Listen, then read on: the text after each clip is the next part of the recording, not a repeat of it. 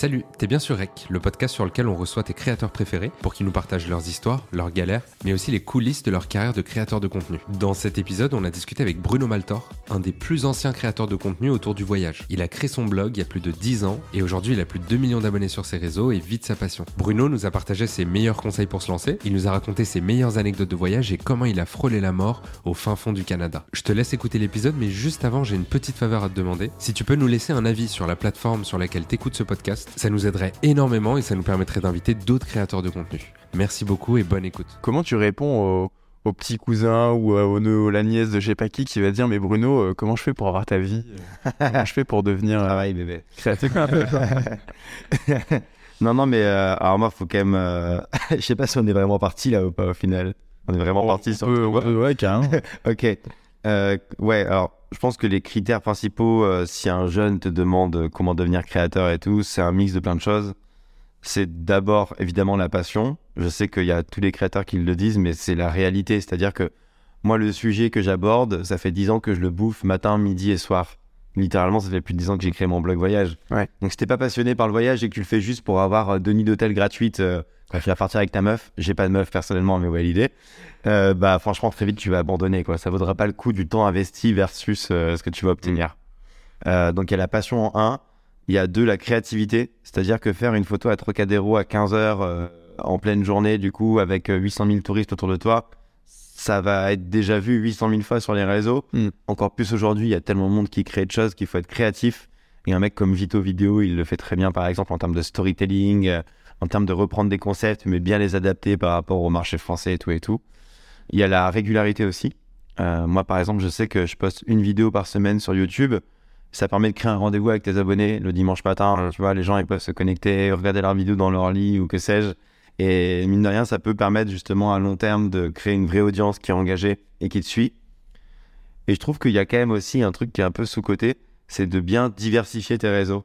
Il y a plein de créateurs qui sont que sur Instagram, il y a plein de créateurs qui sont que sur euh, TikTok. Et je trouve que c'est la plus grosse connerie que beaucoup de créateurs peuvent faire. Moi, je sais qu'aujourd'hui, j'ai environ 2 mi- enfin, 1,8 million d'abonnés en cumulé. Mais ce qui est cool, c'est que justement, j'ai pas un réseau qui a 1,5 million et tous les autres qui ont 20 000, 30 000, 40 000. Je suis un peu dispatché sur plein de plateformes et ça me va très bien de me dire que j'ai 380 sur euh, Insta, j'ai 220 sur LinkedIn, j'ai 300 sur YouTube. Tu vois, genre, ça me Mm. permet de, Genre, un peu me dire s'il y a une plateforme qui marche pas trop, je pense que l'autre va marcher dans tous les cas, etc. etc. t'as pas tous tes œufs dans le même panier Exactement, c'est une expression très bête, mais, euh, mais très vraie parce que c'est vrai que typiquement Insta, tu vois, euh, comme je dis, je, je crois que j'ai à, à peu près 380 000 abonnés. L'algorithme, il est en perpétuelle évolution. Euh, tu peux avoir plus d'engagement d'une publication à une autre, etc. etc. Si j'étais que sur Instagram, franchement, je me ferais caca dessus euh, en ce moment, quoi. J'adore me faire caca dessus, c'est mais, euh, mais du coup, tu te dirais, putain, en fait, à une époque, j'avais tel reach, euh, nani, nana. Aujourd'hui, c'est un peu plus challengeant. Si t'es que sur Insta, Mm. tu, peux te, tu, tu peux flipper pour changer d'expression. Et, et donc, du coup, je trouve ça important d'avoir une divers, même si ça prend plus de travail, bien évidemment, mais de diversifier ta présence en ligne pour pas dépendre que d'une seule plateforme et du coup, de dépendre que d'un seul algorithme. Ok.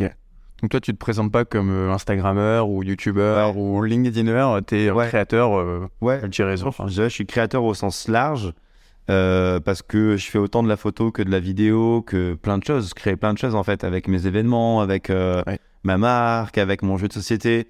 Donc je pense que le terme créateur, il est pas mal. Entrepreneur, il serait, il serait beaucoup trop business. Il Mm. faut pas oublier que beaucoup de créateurs sont aussi Ouais. entrepreneurs. Il n'y a pas de honte à l'être. Mais tu peux, tu peux pas te présenter comme entrepreneur parce que ça veut tout et rien dire entrepreneur aujourd'hui. Mais je pense que créateur, c'est pas mal. Même si aussi ça peut être un peu vu comme quelque chose de. Enfin, pareil, tout le monde peut être créateur. Tu vois ce que je veux dire? Ouais, bien sûr. Tout comme tout le monde peut s'autoproclamer influenceur. Souvent, ceux qui disent qu'ils sont influenceurs, c'est pas les meilleurs créateurs. Mais il y en a qui le disent. Moi, je dirais jamais. Ça pour dire qu'en fait, ça fait 10 ans que je fais ce métier. Enfin, ça fait 8 ans que je fais ce métier. Ça fait 10 ans que je crée mon blog. Et que je sais toujours pas comment m'appeler. Et c'est un peu un problème quand même. Le vrai problème existentiel. C'est ça. J'ai pas d'identité. Et avec ton recul, du coup, sur les dix, euh, les dix dernières années, si tu devais euh, te donner un conseil, si tu retrouves le Bruno de 2012, Ouais. tu lui dirais quoi? Euh, c'est une bonne question. Je pense que je lui dirais de s'accrocher parce que en fait, c'est pareil. On peut croire que, surtout à l'époque d'aujourd'hui où tu vois des fois des vidéos qui font des millions de vues, des gens qui explosent du jour au lendemain, on pourrait croire que tout se fait en, deux clics, trois mouvements. Je fais ma vidéo, hop, hop, hop, c'est bon, je suis, une resta. Même si c'est pas le but, mais il y en a pour qui c'est le but. Pour moi, c'était pas le but, mais c'est juste de s'accrocher parce que la passion et la régularité, ça paye à long terme, tu vois. Et des fois, tu peux te dire, putain, ça fait chier, euh, ça prend pas trop, ou c'est long, ou voilà. Enfin, il y a beaucoup de travail pour pas beaucoup de résultats, notamment au début. Mais en fait, quand tu t'accroches et que tu vises le long terme et que tu vois, tu, tu, te, tu te dis juste que ça peut aller dans la bonne direction, bah moi en tout cas, ça va payer. Donc euh, je pense que ça peut payer pour d'autres parce que je suis pas le, je suis clairement pas, je me proclame pas du tout comme un bon photographe, je me proclame pas du tout comme un bon vidéaste et je dis pas du tout ça pour que tu vas me dire Messi ou quoi, mais c'est sincèrement ça, genre. J'ai appris avec le temps, bien évidemment. Genre, je pense que mes photos aujourd'hui peuvent plaire à pas mal de monde, ok. Mais je suis pas, mon meilleur ami et photographe pro. C'est un autre univers, c'est beaucoup plus artistique, etc., etc. Moi, je suis juste là pour créer des choses et raconter les histoires liées à ça. Et c'est peut-être ça aussi le conseil, c'est, en fait, c'est pas tant la qualité, même si je fais très attention à faire du travail de qualité, c'est pas tant la qualité du contenu en tant que tel, c'est l'histoire qui va être racontée autour de ce contenu. Surtout à une époque où il y a vraiment, encore une fois, beaucoup de gens qui créent aujourd'hui. Il y a beaucoup de photographes, de vidéastes extraordinaires. Mais en fait, au final, c'est quand même plus euh, l'histoire que tu vas raconter autour de cette belle photo euh, ou autour de cette belle vidéo, etc., etc., qui va intéresser les gens plutôt que juste la photo en tant que telle, tu vois. Et ça, tu l'as réalisé dès le début?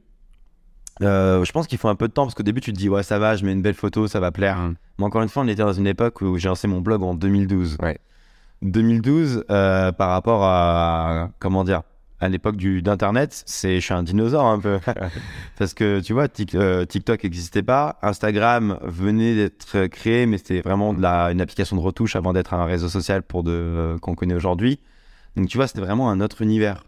Tout ça pour dire que à l'époque, je pense que ça pouvait suffire de mettre juste des belles photos avec des hashtags parce qu'il y avait moins ce côté storytelling. Tu n'avais pas les stories pour raconter euh, les dessous de ton voyage, etc. etc. Euh, donc en fait, c'est en grandissant avec Internet que je me suis rendu compte que c'était ça le plus important. Ok. Et il y en a qui sont très forts là-dessus, encore une fois. Je vais redire euh, Vito. Pour moi, Vito, et Vito, je t'aime, mais euh, c'est pas le mec qui fait les plus belles vidéos en tant que tel, tu vois, d'un point de vue qualitatif. Mais par contre, d'un point de vue storytelling, il est quasiment imbattable. Parce que tu vois, genre, il arrive à mettre la bonne phrase, avec bonne phrase d'accroche, avec le bon storytelling derrière, etc., etc., qui va faire que tu as envie de rester. Pour autant, il n'a pas forcément le drone shot épique. Mm. Il n'a pas euh, ce qui va à, à contresens avec moi, hein, mais tu vois. euh, Ouais, bien sûr. mais euh, donc, du coup, genre, euh, il mise vraiment tout sur le storytelling et c'est ça qui a fait qu'aujourd'hui, il a des millions d'abonnés et que ça marche. Donc, comme encore une fois, preuve que euh, plus que jamais, c'est plus la façon dont tu racontes ton histoire qui est cool que plutôt uniquement euh, la qualité des images en tant que telles. Ouais. Il y a aussi un truc important, c'est que justement, ouais, si je devais donner un conseil au- à un mec qui se lance, c'est investir plus sur, sur un micro voix off, etc., etc., tu vois, sur un bon micro que forcément sur une caméra à 5000 euros. Parce que le son, en fait, c'est le plus important. Intéressant. Et on a tendance à l'oublier. On a tendance Ouais, à se dire, faut que j'ai des images de ouf, etc., etc. Mais moi, j'ai déjà eu des facecam en voyage qui étaient trop cool. euh, Il y avait de l'émotion, nanana. Mais un vieux, un vieux, euh, un vieux vent qui passe, qui fait que Ouais. passer et tout, t'entends rien au final. Mm. Bah, inexploitable, ça dégage parce que tu peux rien en faire. Donc euh, le son aussi, on oublie, mais Ouais. hyper important. Ouais, et puis Vito, il filme tout euh, à l'iPhone, comme tu disais. Donc, Tout à l'iPhone. Et vraiment souvent un peu euh, à main levée, à l'arrache, tu vois que c'est filmé à la, comme ça, Ouais. tac, et trop bien. C'est ça qui fait le côté aussi spontané, euh, qui est Très authentique, plus euh, euh, aussi recherché par euh, les gens qui nous suivent. Ouais, très authentique. Ouais. Et tu parlais de, bah, de cré... enfin, on parle de créativité. Et tu disais tout à l'heure que c'était un des succès, euh, une des clés du succès. Ouais. Comment, dans le secteur du, du voyage, tu peux dire il y a beaucoup de monde, euh, comment tu es créatif et comment tu arrives à te distinguer de, de ce qui fait? Alors, encore une fois, il y a 10 ans, peut-être qu'il y avait moins de monde, Ouais, ouais. mais euh, comment tu abordes ça? Mais en fait, un, euh, atypiquement, je trouve que le secteur du voyage, on n'est pas non plus euh, des milliers. Alors, ok, t'as beaucoup de gens qui vont se partager en mode couple goals sur une page à Bali et tout, mais c'est des vrais créateurs dans le domaine du voyage qui vont te partager des choses sur la destination, qui vont te, je sais pas, juste euh, te faire te coucher moins bête euh, par rapport à un endroit où il va aller, etc. Mais en fait, on est peut-être euh, une dizaine, quinzaine à être sur plusieurs plateformes, mais à vraiment parler de voyage, tu vois, à pas être lifestyle, etc., etc. Donc on n'est pas tant que ça. Mais c'est aussi parce que je pense que c'est peut-être la branche la plus exigeante, et je dis pas ça parce que je suis dedans, euh, de tous les secteurs de l'influence. Parce que, euh, et encore une fois, je vais pas chercher à les dénigrer, mais peut-être que le gaming Alors, c'est beaucoup plus concurrentiel, justement, il y a beaucoup plus de monde, mais ça n'empêche que tu n'as pas besoin d'aller euh, partir trois semaines en tournage pour Ouais. créer du contenu, Mm. tu vois, et ça pendant euh, XXX années. Parce que qui dit euh, blogueur voyage dit contenu pour la thématique voyage et dit donc qu'il va falloir des créer, créer des contenus toujours en dehors de chez toi, ou en tout cas très régulièrement, euh, de façon euh, à, à long terme. Donc, je pense que ça, déjà, c'est quand même un frein pour beaucoup de monde. Moi, quand j'ai commencé en tant que blogueur voyage euh, à titre perso, bah, évidemment, je gagnais pas beaucoup d'argent, j'étais étudiant. Et toute ma thune, je la mettais dans mes expériences, avant tout pour moi, mais aussi pour le partager. Donc ça veut dire que, tu sais, avant même d'être blogueur voyage, il faut que tu aies un ou deux ans de contenu que tu payes, où tu pars, où tu pas sûr que ça va, comment dire, tu vas, tu vas pouvoir en gagner quelque chose, parce que l'influence, encore une fois, même si ça peut paraître simple aujourd'hui, selon quelques formations et tout et tout, il y a quand même euh, du long terme et on n'est jamais sûr que ça cartonnera, etc., etc. Donc je dirais que le voyage, atypiquement, euh, on est peut-être une dizaine, quinzaine, mais on n'est pas 200. Ok. Être sur plusieurs plateformes, Ouais, tu vois. Ouais. même sur TikTok, par exemple, je sais que vous êtes pas mal sur TikTok, je trouve qu'il n'y a pas tant de comptes Ouais. accès voyage. Je sais pas si vous en connaissez spontanément, euh, vraiment accès voyage. Tu as pas accès, enfin, Ouais. Vito pourrait être un peu voyage, mais il n'est pas que ça pour moi, Ouais. par exemple. Vito, je sais que parler toi aujourd'hui. Euh, Euh, non, c'est vrai que dit comme ça, j'ai aucun mot qui me vient en tête euh, là de, de TikToker euh, voyage. Ouais, c'est un peu le problème de TikTok aussi, c'est que quand tu penses à un créateur spontanément, il y en a pas beaucoup qui te viennent à l'esprit C'est parce vrai. que tu es bombardé de, Ouais. Et de vidéos et de créateurs. il y a le côté for you qui fait que tu vois tellement de vidéos passer de gens que tu connais pas que c'est pas Ouais. difficile à mémoriser.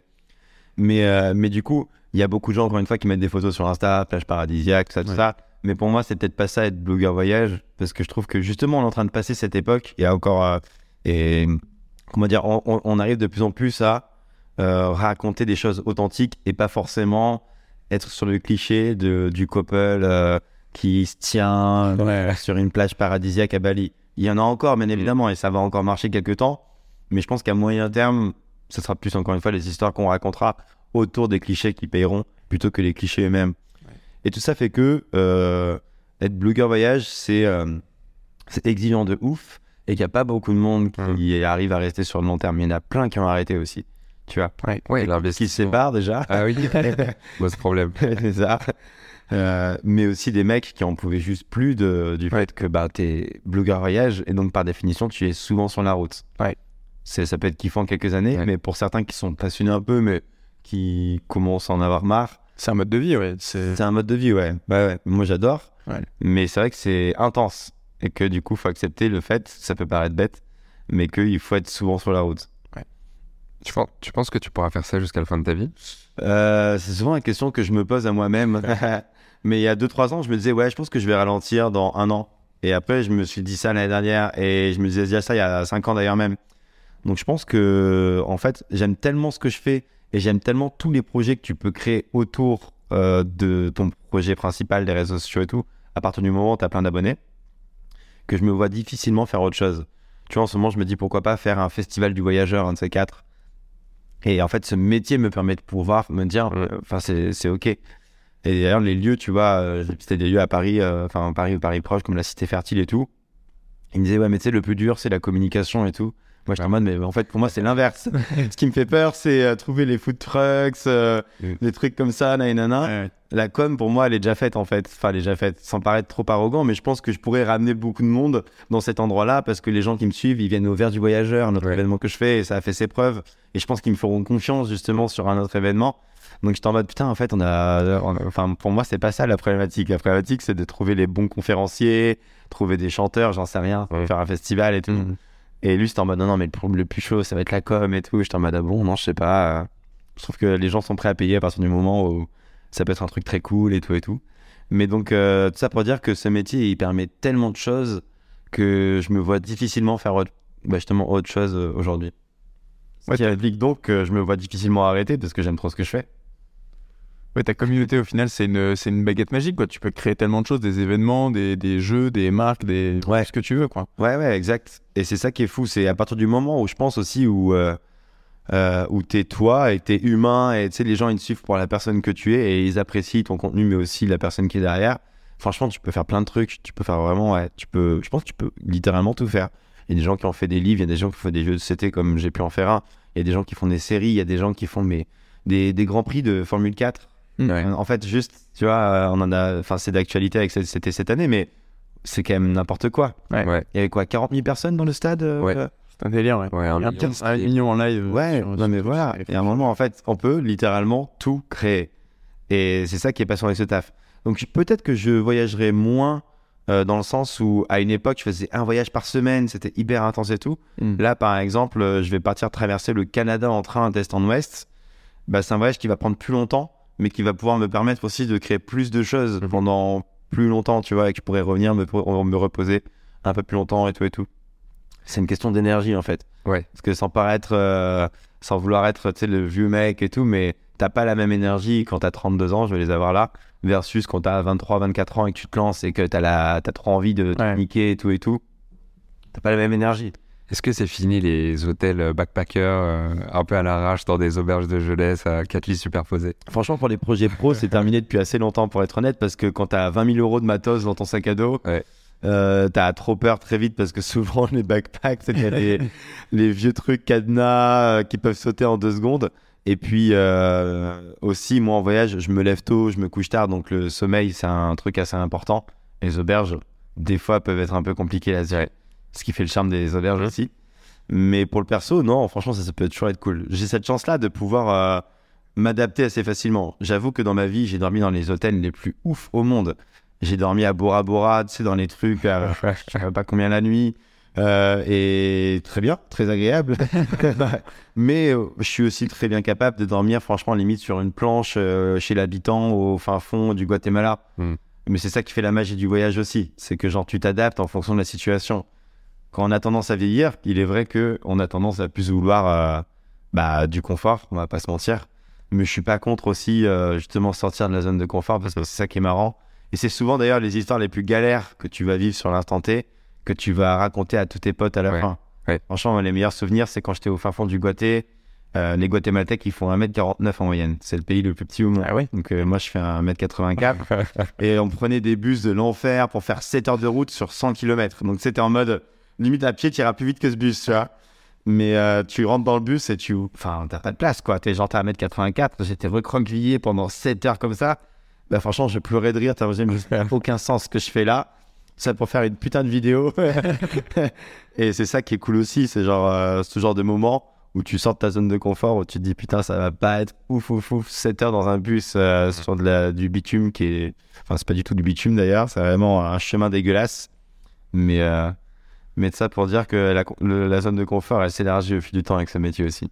T'as quelques anecdotes euh, d'histoires comme ça où tu t'es senti un peu en, en danger dans des voyages euh, Ouais, ouais, franchement, euh, alors j'ai la chance, je touche du bois, d'avoir jamais vécu le truc euh, genre être kidnappé, Ouais. avoir un flingue sur la, la, la tempe, euh, parce que j'ai déjà des potes qui l'ont eu pour le coup, Mm. mais moi je l'ai jamais eu. Aussi parce que je fais attention, par exemple, tu vois, j'ai pas de montre depuis euh, 10 ans, j'ai pas de bijoux apparents, Ouais. J'ai mon sac à dos qui est assez discret. Il y a toute ma vie pour le coup, et si on me le vole, je suis mort.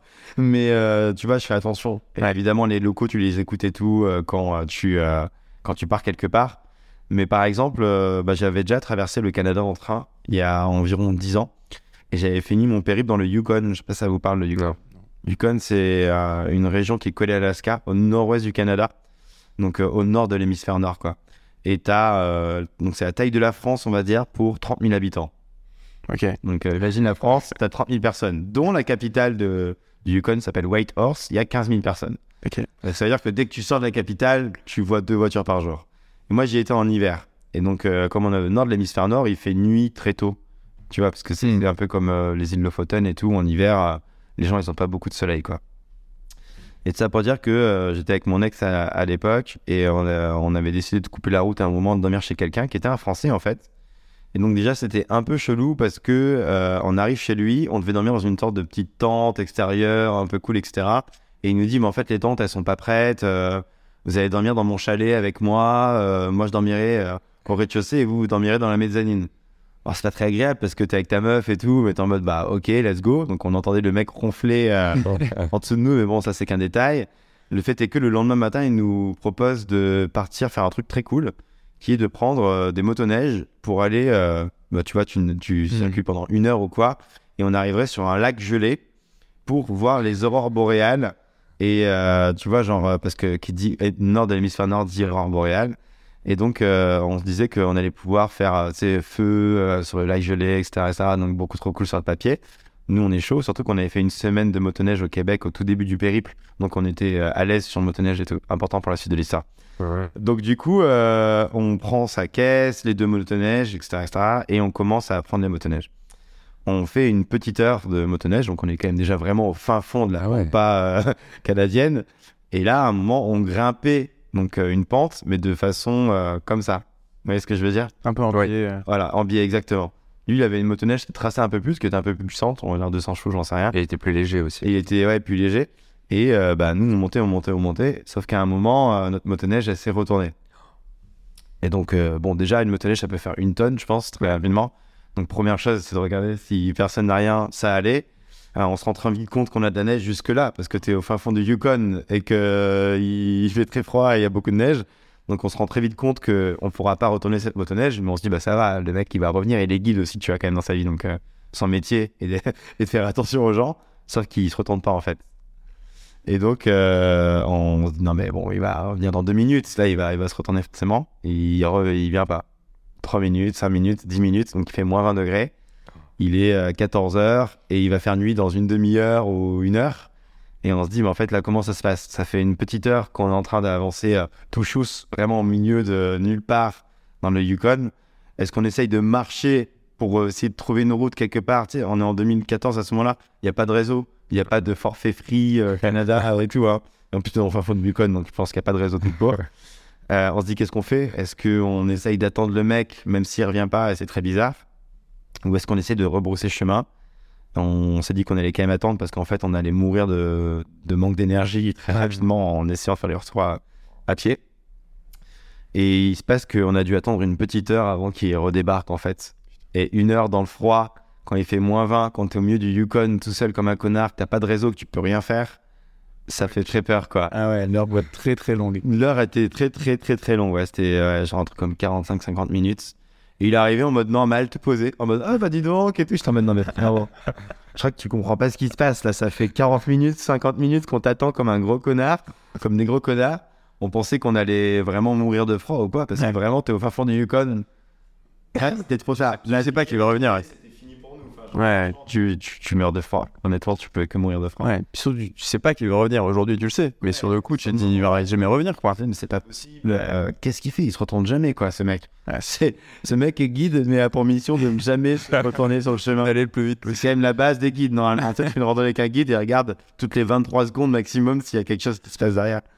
Donc, euh, ouais, c'était vraiment. euh, en fait, tout est bien qui finit bien. Et encore une fois, toutes ces histoires, j'en ai vécu quelques-unes des comme ça. Mais c'est plus des bons souvenirs après coup qui me font marrer plutôt que des trucs où je suis. Enfin, sur le moment, t'es un peu énervé. Le mec, euh, clairement, sur le moment, je vais le buter, tu vois. Ouais, Bon, surtout que j'étais avec ma copine de l'époque, donc tu sais, c'est quand même pas cool et tout. Tu la mets dans un sacré pétrin. C'était plus moi qui étais chaud pour faire ce truc que elle. ou- je trouvais ça marrant. Mais, euh, mais bon, au final, ouais, c'est euh, ce genre d'histoires qui sont marrantes aussi. euh. Est-ce que t'as vu l'aurore boréale au final ou non? On en a vu, ouais, mais pas avec lui, parce que du coup, il nous a dit on repart. Je fais non, frérot, j'ai plus pour ça. Je remets pas ma vie euh, dans tes mains. Et euh, on est rentré pour le coup. Vous avez réussi à retourner la motoneige? Ouais, il avait un câble et tout. Ah oui, ok. On a bloqué sa motoneige en essayant de retourner notre motoneige. Mais Ok. comme on était trop, on a pu la pousser. euh, ouais, une longue histoire. Ok. Mais ça avait mis une bonne, euh, ouais, une bonne demi-heure, trois quarts d'heure pour la retourner quand même. Le temps bien flipper. Tu te disais quoi à la 40e minute? Tu t'es dit, c'est bon, bah, je vais mourir de froid, c'est la fin, quoi.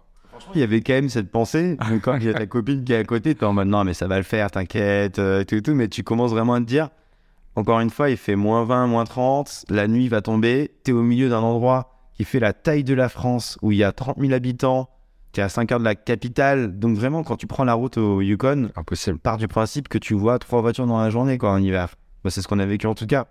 Donc euh, ouais, il y avait quand même le truc du putain, ça serait relou, mais on va peut-être mourir de, de ça et de froid quoi. Et je pense mourir de froid, ça doit pas être agréable d'ailleurs. hein. Ouais. Frigorifié, euh, j'ai pas envie de le tester pour vous. Je pas. Euh, pour, pour changer un peu de sujet, je, je me suis posé une question euh, à titre perso euh, récemment et je, je serais curieux d'avoir ton avis là-dessus. La drogue. Euh, non, non. euh, alors ça, ça peut se rapprocher. C'est le sujet du, du voyage. Je me suis dit euh, bon bah, enfin pareil sur les dernières années, j'ai eu la chance de voyager un petit peu, de faire des week-ends à droite à gauche, etc. Et de me dire euh, tiens ça se trouve mes enfants, mes petits enfants, peut-être que quand je leur dirais euh, ah j'ai été faire un week-end 4 jours à Marrakech, j'ai pris l'avion pour ça, Ouais. ils me regarderont avec des grands yeux, ils me prendront pour un fou furieux parce que c'est inconscient, etc. Ouais, de ouf. Et aujourd'hui, je pense qu'on peut Déjà, le ouais. dire. hein. Ouais, carrément. Bah, de plus en plus, ça devient. euh, Ouais. Effectivement, on te regarde un peu avec des yeux noirs de dire Mais t'es sérieux de Ouais. aller passer deux jours euh, Ouais. à Barcelone pour un week-end de prendre l'avion? Ouais. Euh, Est-ce que tu penses à ça? Qu'est-ce que t'en penses? Et puis de deux, de me dire euh, bah, en tant qu'influenceur, euh, pardon, j'ai dit le mot, c'est-à-dire en tant que créateur de contenu euh, voyage, euh, bah, indirectement, tu vas inciter les gens à voyager et à dire, euh, ou, bah, tu le dis dans tes vidéos, euh, oubliez pas de voyager, etc. Comment tu. Je suis sûr qu'il y a une conscience écologique, enfin, tu, Ouais, bien sûr. tu en parles et tout. Comment tu rends compatible euh, ces deux trucs? C'est effectivement un sujet, euh, le côté euh, notre impact sur l'environnement en voyageant, Ouais. qui est, je pense, depuis environ deux ans, euh, Ouais. une réflexion commune, notamment autour de moi, tu vois, et évidemment aussi auprès des créateurs. Euh, J'ai pas de réponse parfaite sur ce sujet d'un point de vue perso, mais la chose qui est certaine, c'est que j'ai jamais, je pense, promu le voyage, par exemple, aller quatre jours à New York. Ouais. Pour aller faire ton shopping à Manhattan pendant les soldes et revenir derrière en France. Parce que M6 fait des reportages comme ça, par exemple. Donc c'est pour ça que, tu sais, je, je- Ouais. je pense à ce sujet. Je pense que j'ai globalement toujours été plus dans euh, si tu prends l'avion, prends-le pour rester assez longtemps euh, sur place. Euh, par exemple, là, je pars au Canada, je vais traverser le pays en train, ça va durer 3-4 semaines et tout et tout. Euh, et j'essaye aussi en parallèle de rester le plus au sol possible. En 2022, 80% des vidéos que j'ai faites sur YouTube ont été faites au sol en fait, Ok. sans avoir besoin de, de prendre l'avion. J'ai pris les trains de nuit pour aller en Autriche, train de nuit pour aller dans le sud-est de la France, euh, j'ai pris l'Eurostar, j'ai pris, enfin tu vois, il y a quand même en Europe, il y a beaucoup de façons de Mm. voyager, euh, notamment quand tu habites à Paris. On va pas se mentir, c'est un Mm. Paris étant très central euh, et très Mm. bien euh, desservi, donc c'est plus facile de prendre le train de nuit et le train euh, quand tu habites à Paname. Mais euh, le fait est que oui, il faut réduire au maximum euh, l'avion. Et moi, je pense que effectivement, dans 15-20 ans, le aller-retour pour 3 jours à Lisbonne à 100 euros, il n'existera plus. Hmm. Et peut-être même avant, en fait. Parce que c'est vrai qu'il faut faire des efforts sur plein de sujets. Que l'avion, et je suis pas, encore une fois, je dis pas que je prendrai plus jamais l'avion, mais je le prends beaucoup moins qu'avant déjà. Euh, mais je pense qu'il il faudra réduire drastiquement l'avion parce que c'est euh, quelque chose qui pollue, qu'on le veuille ou non, énormément. Euh, donc du coup, l'idée, c'est de se dire, ok, on, on peut encore prendre l'avion parce que en fait, le voyage, c'est aussi quand même l'ouverture d'esprit, c'est aussi le partage des cultures, c'est aussi un monde plus apaisé probablement, et je pense que le monde en a beaucoup besoin encore plus aujourd'hui. Donc les gens qui disent, faut arrêter de voyager en avion, etc., etc. Oui et non, parce qu'en fait, je trouve que quand même le voyage, ça dépasse aussi parfois le simple fait de euh, kiffer euh, quelque part. Hum, Il y a aussi quand même, tu rentres un peu différent selon le voyage que tu veux faire. Mais moi, je serais pas contre l'idée d'interdire, hyper extrémiste d'un coup, mais euh, l'idée d'interdire les séjours all inclusive en République dominicaine pendant 7 jours, par exemple. Mm. Où tu vas rester dans ton hôtel, tu Mhm. vas rien foutre, tu vas faire que manger dans ta piscine, alors qu'il y a des gens à côté qui, tu vois, qui galèrent du tourisme, etc., etc. Alors, je sais pas si vous avez fait ça il y a pas longtemps ou pas, mais ça va.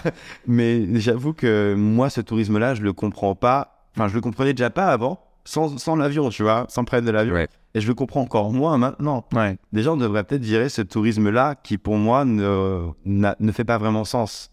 Euh, tu veux aller juste au soleil parce que tu as besoin de ta petite pause soleil.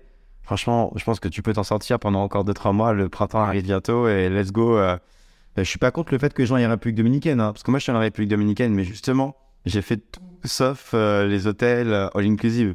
J'ai vu des cascades extraordinaires, j'ai vu des gens hyper intéressants, euh, j'ai appris des moves de danse que j'ai déjà oubliés, donc me demande pas de de fait, mais tu sais, j'ai la République dominicaine, c'est extraordinaire, mais en fait, il y a peut-être 10% des touristes qui vont la découvrir. Donc même moi, en tant que créateur, du coup, je me dis, est-ce que j'ai pas intérêt des fois à aller dans des destinations, mais justement pour montrer que euh, la République dominicaine, c'est bien plus que ce qu'on pourrait croire, parce que vraiment, je pense que tu demandes dans la rue à quelqu'un, euh, c'est quoi la République dominicaine, il va dire, ouais, c'est des beaux hôtels, Mm. euh, nanana. mais en fait, non, c'est bien plus que ça, encore une fois. Bah, peut-être qu'avec ma vidéo YouTube, si quelqu'un qui va en République dominicaine, en, en all inclusive, qui est la grosse majorité du tourisme en République dominicaine, tombe sur ma vidéo et voit que euh, putain, ce petit mec, il est allé sur une île où il n'y a pas grand monde, il n'y a que des pêcheurs. Ah, il est allé sur cette cascade aussi qui est intéressante et tout et tout. Peut-être que ça va le sortir euh, de sa Mm. pensée et lui donner envie de partir aussi découvrir autrement la destination. et le faire évoluer, le faire changer. Mm. Je pense pas qu'on change beaucoup si on va juste dans un hôtel de luxe, euh, si c'est au bout du monde, tu vois. C'est sûr, ouais. Donc euh, j'ai plein de réflexions par rapport à ça en tant que créateur. La chose qui est certaine, c'est que effectivement, j'essaie de réduire au maximum l'avion, tout en concédant que je le prends encore aujourd'hui. Mhm. Mais là, tu vois, je vais en Sicile, normalement en mars. J'ai vu qu'il y avait un train de nuit qui pouvait se faire et qui finissait sur ferry et tout. Genre, tu sais, t'as des. Ah ouais? Vraiment, t'as des ferries qui sont faits pour les trains. Ouais? Et moi, Ok. ça me trop marrer. Et je vais le faire. Parce que je trouve ça trop intéressant et tout. J'aurais pu aller en avion, ça m'aurait pris une heure et demie. Et euh, bah, en tant que créateur, des fois, évidemment, euh, le temps euh, Ouais. implique que tu as des projets que tu vas devoir faire sauter, etc. etc. Mais je pense que c'est cool aussi de montrer ce genre de Mhm. discours tout en concédant tout de suite que je suis pas là pour dire je ne prendrai plus jamais l'avion. Il y en a qui le font. Euh, moi, très égoïstement, sans aucun doute, j'arrive pas encore à me le dire parce que pour moi, quand j'ai grandi, euh, j'avais cet imaginaire de me dire je peux aller partout et tout. Alors aujourd'hui, je me le dis différemment. J'aimerais bien pouvoir faire euh, le plus long trajet de train au monde qui fait du Portugal à Singapour en passant par le Transsibérien, c'est un peu compliqué en ce moment. Notamment, tu vois, pour kiffer et pour montrer ce genre de périple de malade. Euh, mais une chose est certaine, euh, faut réduire au maximum ce qu'on peut faire, même en tant que blogueur voyage, parce qu'on a une responsabilité, les créateurs. Faut pas non plus oublier ça. Tu il y en a plein des fois qui essayent de se dédouaner et tout, alors que derrière, ils vont dire, ouais, bah moi j'influence, euh, grâce à moi, tu vas vendre des produits, donc faut bosser ensemble. Bah, l'influence, le terme de l'influence, il faut le prendre dans tous les aspects, et notamment dans ta vie que tu renvoies au quotidien. Mhm. Donc, euh, il y, a le- il y a le bon voyageur et le mauvais voyageur. Enfin, bah, je je suis un seul voyageur pour euh, plein de voyageurs qui me prennent depuis l'avion aussi. Mhm. Donc, euh, Non, mais je veux dire, pour reprendre l'exemple que tu donnais à la République dominicaine, il y a le, le mauvais voyageur, on va dire, qui le voyage qui vaut peut-être pas le coup de presque d'être appelé voyage au sens euh, découverte euh, de culture, etc. il y a tellement de voyages aujourd'hui. Mais effectivement, aujourd'hui, je trouve que te dire je prends l'avion pour aller uniquement dans un hôtel inclusif pendant 11 heures et ça pollue de ouf et tout et tout. Vraiment, aujourd'hui, je trouve que c'est un, ça ne devrait plus exister. Ouais.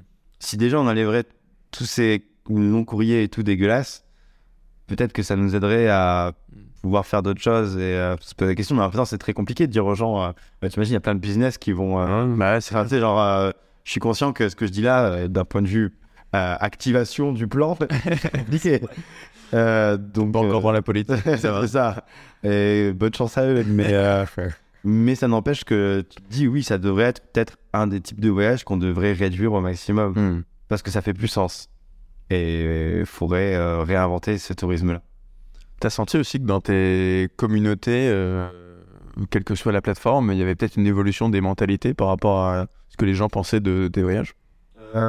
Très honnêtement, je pense que les gens qui me suivent sont quand même des gens qui, euh, qui prennent euh, encore l'avion, etc., etc. Donc, euh, il y a une réflexion de plus forcément aller à Lisbonne pour deux jours, mais il n'y a pas encore la réflexion, je pense, pour la plupart des gens qui me suivent, de ne plus voyager en avion, par exemple. Mais après, encore une fois, il y a des comptes qui se créent uniquement dans cette thématique-là. Ouais. Donc, ça prouve qu'il commence à y avoir de plus en plus de gens qui le font.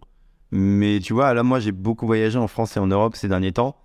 Euh, Il y a pas mal d'abonnés qui me disent quand est-ce que tu repars loin euh, pour revivre de vraies aventures Ouais. et tout. Fais-nous rêver. Donc je pense que l'inconscient collectif est encore au besoin d'aller très loin pour faire kiffer et pour se faire kiffer. Mm.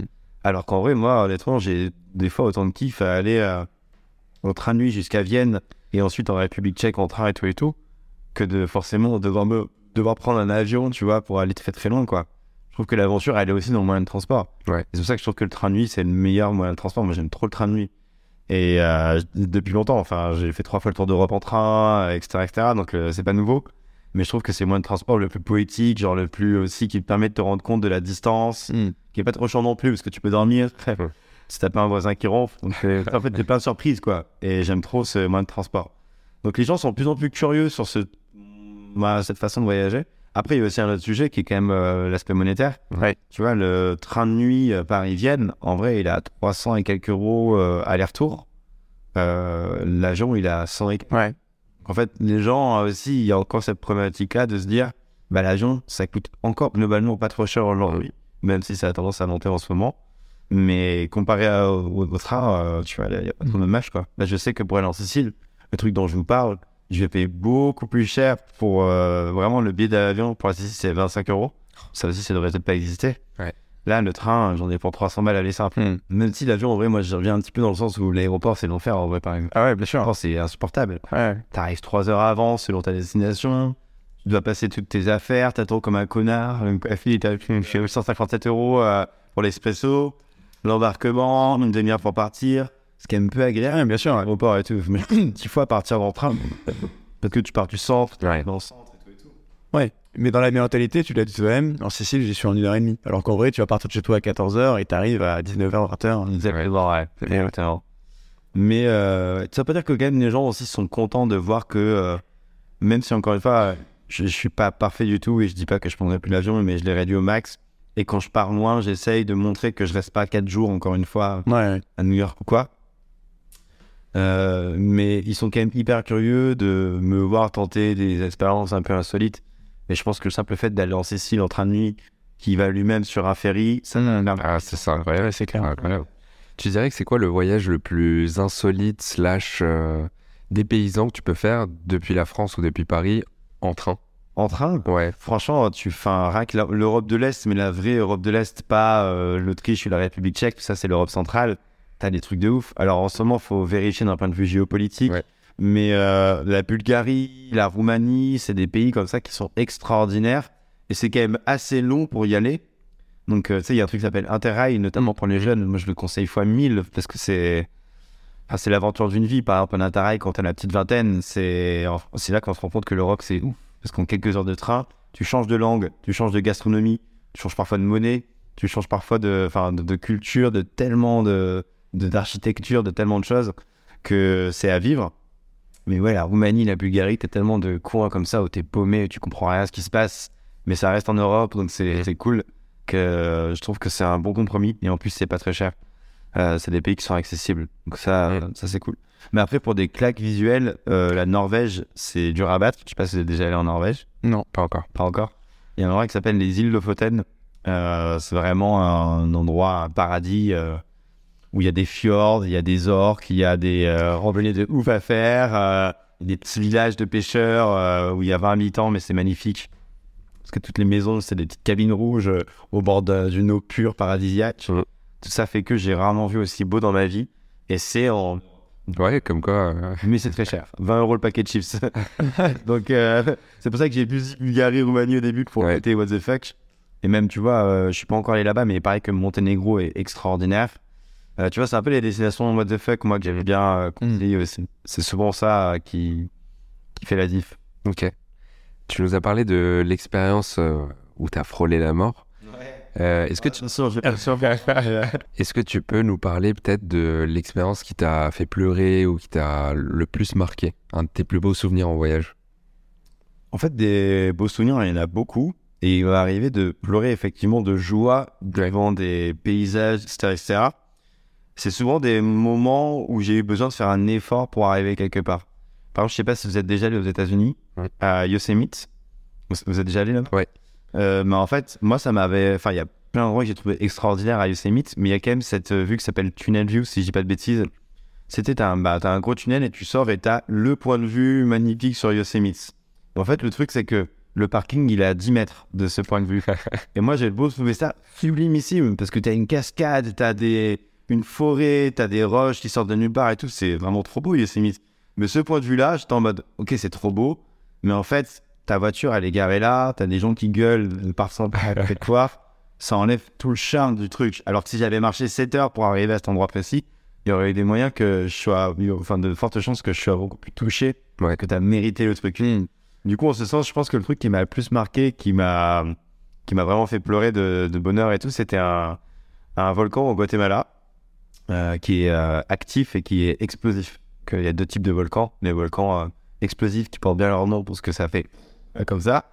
Et t'as les effusifs, effusifs, je sais jamais trop. Comme à La Réunion, c'est la lave cool. D'accord.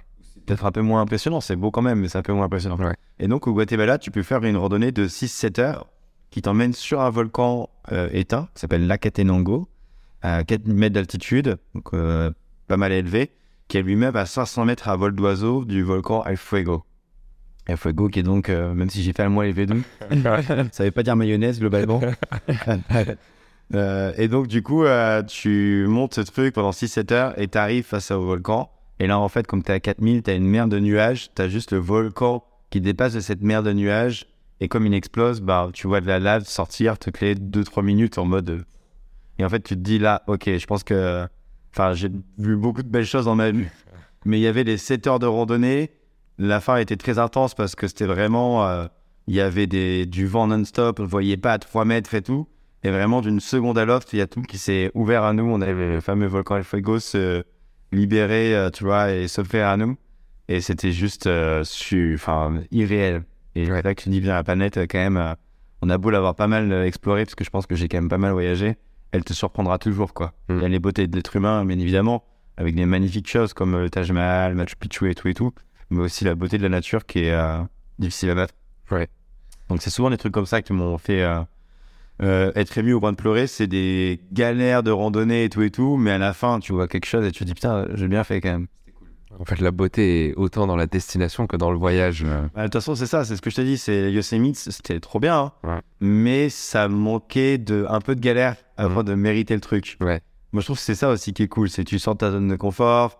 J'ai un corps de lâche, mais justement, c'est ça qui est cool, c'est que je suis un peu le monsieur, madame, tout le monde. Honnêtement, j'ai quand même une bonne condition physique globalement, mais tu vois, genre, je suis pas le mec euh, hyper sportif qui fait des exploits à la Mike Horn. Ouais. Je suis un peu un mec classique, euh, voilà. Mais voilà, justement comme tout le monde, je vais mériter ça, je vais mériter ce que je vais voir. Et souvent, d'ailleurs, les gens qui me suivent, qui vont au Fuego, ils me disent tous la même chose. C'est putain, genre, j'ai chialé, euh, c'était magnifique et tout, quoi. Ok. Donc ça arrive quelquefois, ouais. Je l'ai eu au Machu Picchu, euh, parce que j'avais fait 5 jours de randonnée pour y arriver. Ouais. Euh, je l'ai eu euh, à El Fuego, je l'ai eu à quelques endroits où... Mais le process est toujours le même, c'est qu'à chaque fois, j'ai mérité le point de vue ou la chose finale que... Ouais, le Machu Picchu, c'est le bon exemple parce que soit tu prends le bus pour y aller, soit tu as la longue rando de. euh, Plusieurs jours. T'as Ouais. plusieurs types de rando, effectivement, ouais. Il y a pas mal d'anecdotes là-dessus aussi, mais euh, effectivement, euh, Machu Picchu, c'est c'est à voir. Surtout que moi, j'ai fait mon échange à Lima au Pérou, par exemple. Ok. Donc, c'est aussi ce point final Mm. d'aller voir le Machu Picchu qui est, tu vois, c'était en 2014, donc ça date un peu, mais qui était genre le symbole d'un pays qui fait qu'on le connaît partout autour du monde de par sa culture, les astrales et tout et tout. Et ça, c'était c'était beau aussi. Ça donne envie en tout cas.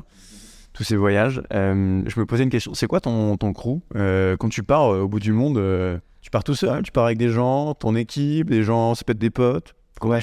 Euh, on est souvent que deux à partir. Ok. Ouais, en voyage, on n'est pas, on n'est pas 40. Euh, déjà parce que d'un point de vue logistique, ce serait Ouais. très chiant d'être beaucoup. Et deux, ça suffit pour créer le contenu qu'on a besoin de créer. Ok. Même si oh, ça serait des fois pas, pas mal d'avoir une personne. Ouais. C'est quoi C'est un caméraman que tu as avec toi du coup Ouais. ou- ouais? C'est ça, un vidéaste. Souvent un pote à moi qui m'accompagne s'appelle Clem, que j'ai recruté il y a 5 ou 6 ans. Ok. de façon totalement atypique aussi. Euh, pour l'anecdote, le soir de mes 25 ans, donc je vis il y a 5-6 ans malheureusement, euh, j'étais avec une dizaine de potes dans Paris à faire une tournée des bars, etc. etc. Et du coup, ça faisait deux ans que j'étais à 100% en tant que créateur. Et euh, on avait déjà vu quelques shots sans aucun doute à ce moment-là. Donc on changeait de bar. J'étais avec mon pote Clem devant mes autres potes. Et j'ai dit spontanément, naturellement, à mon pote Clem, putain, en ce moment, je bosse 80 heures par semaine. Je pense qu'il va falloir que je recrute quelqu'un, quoi. Et là, il s'est arrêté de marcher et il m'a dit, bah, moi, je suis chaud, quoi. Et je fais, comment ça, t'es chaud? Il me fait, ouais, franchement, je quitte mon CDI, euh, je crois en ton projet. Et vraiment, on était en 2014, euh, 2000, euh, 2016, pardon. Mais genre, c'était il y a très longtemps, hein, encore une fois. C'est ouf. Je crois en ce que tu fais et tout, et vas-y, quoi, let's go, euh, je bosse pour toi. Et là, il est avec toi euh, full time. euh, Et donc, du coup, moi, le lendemain, bon, bon, encore un peu trop.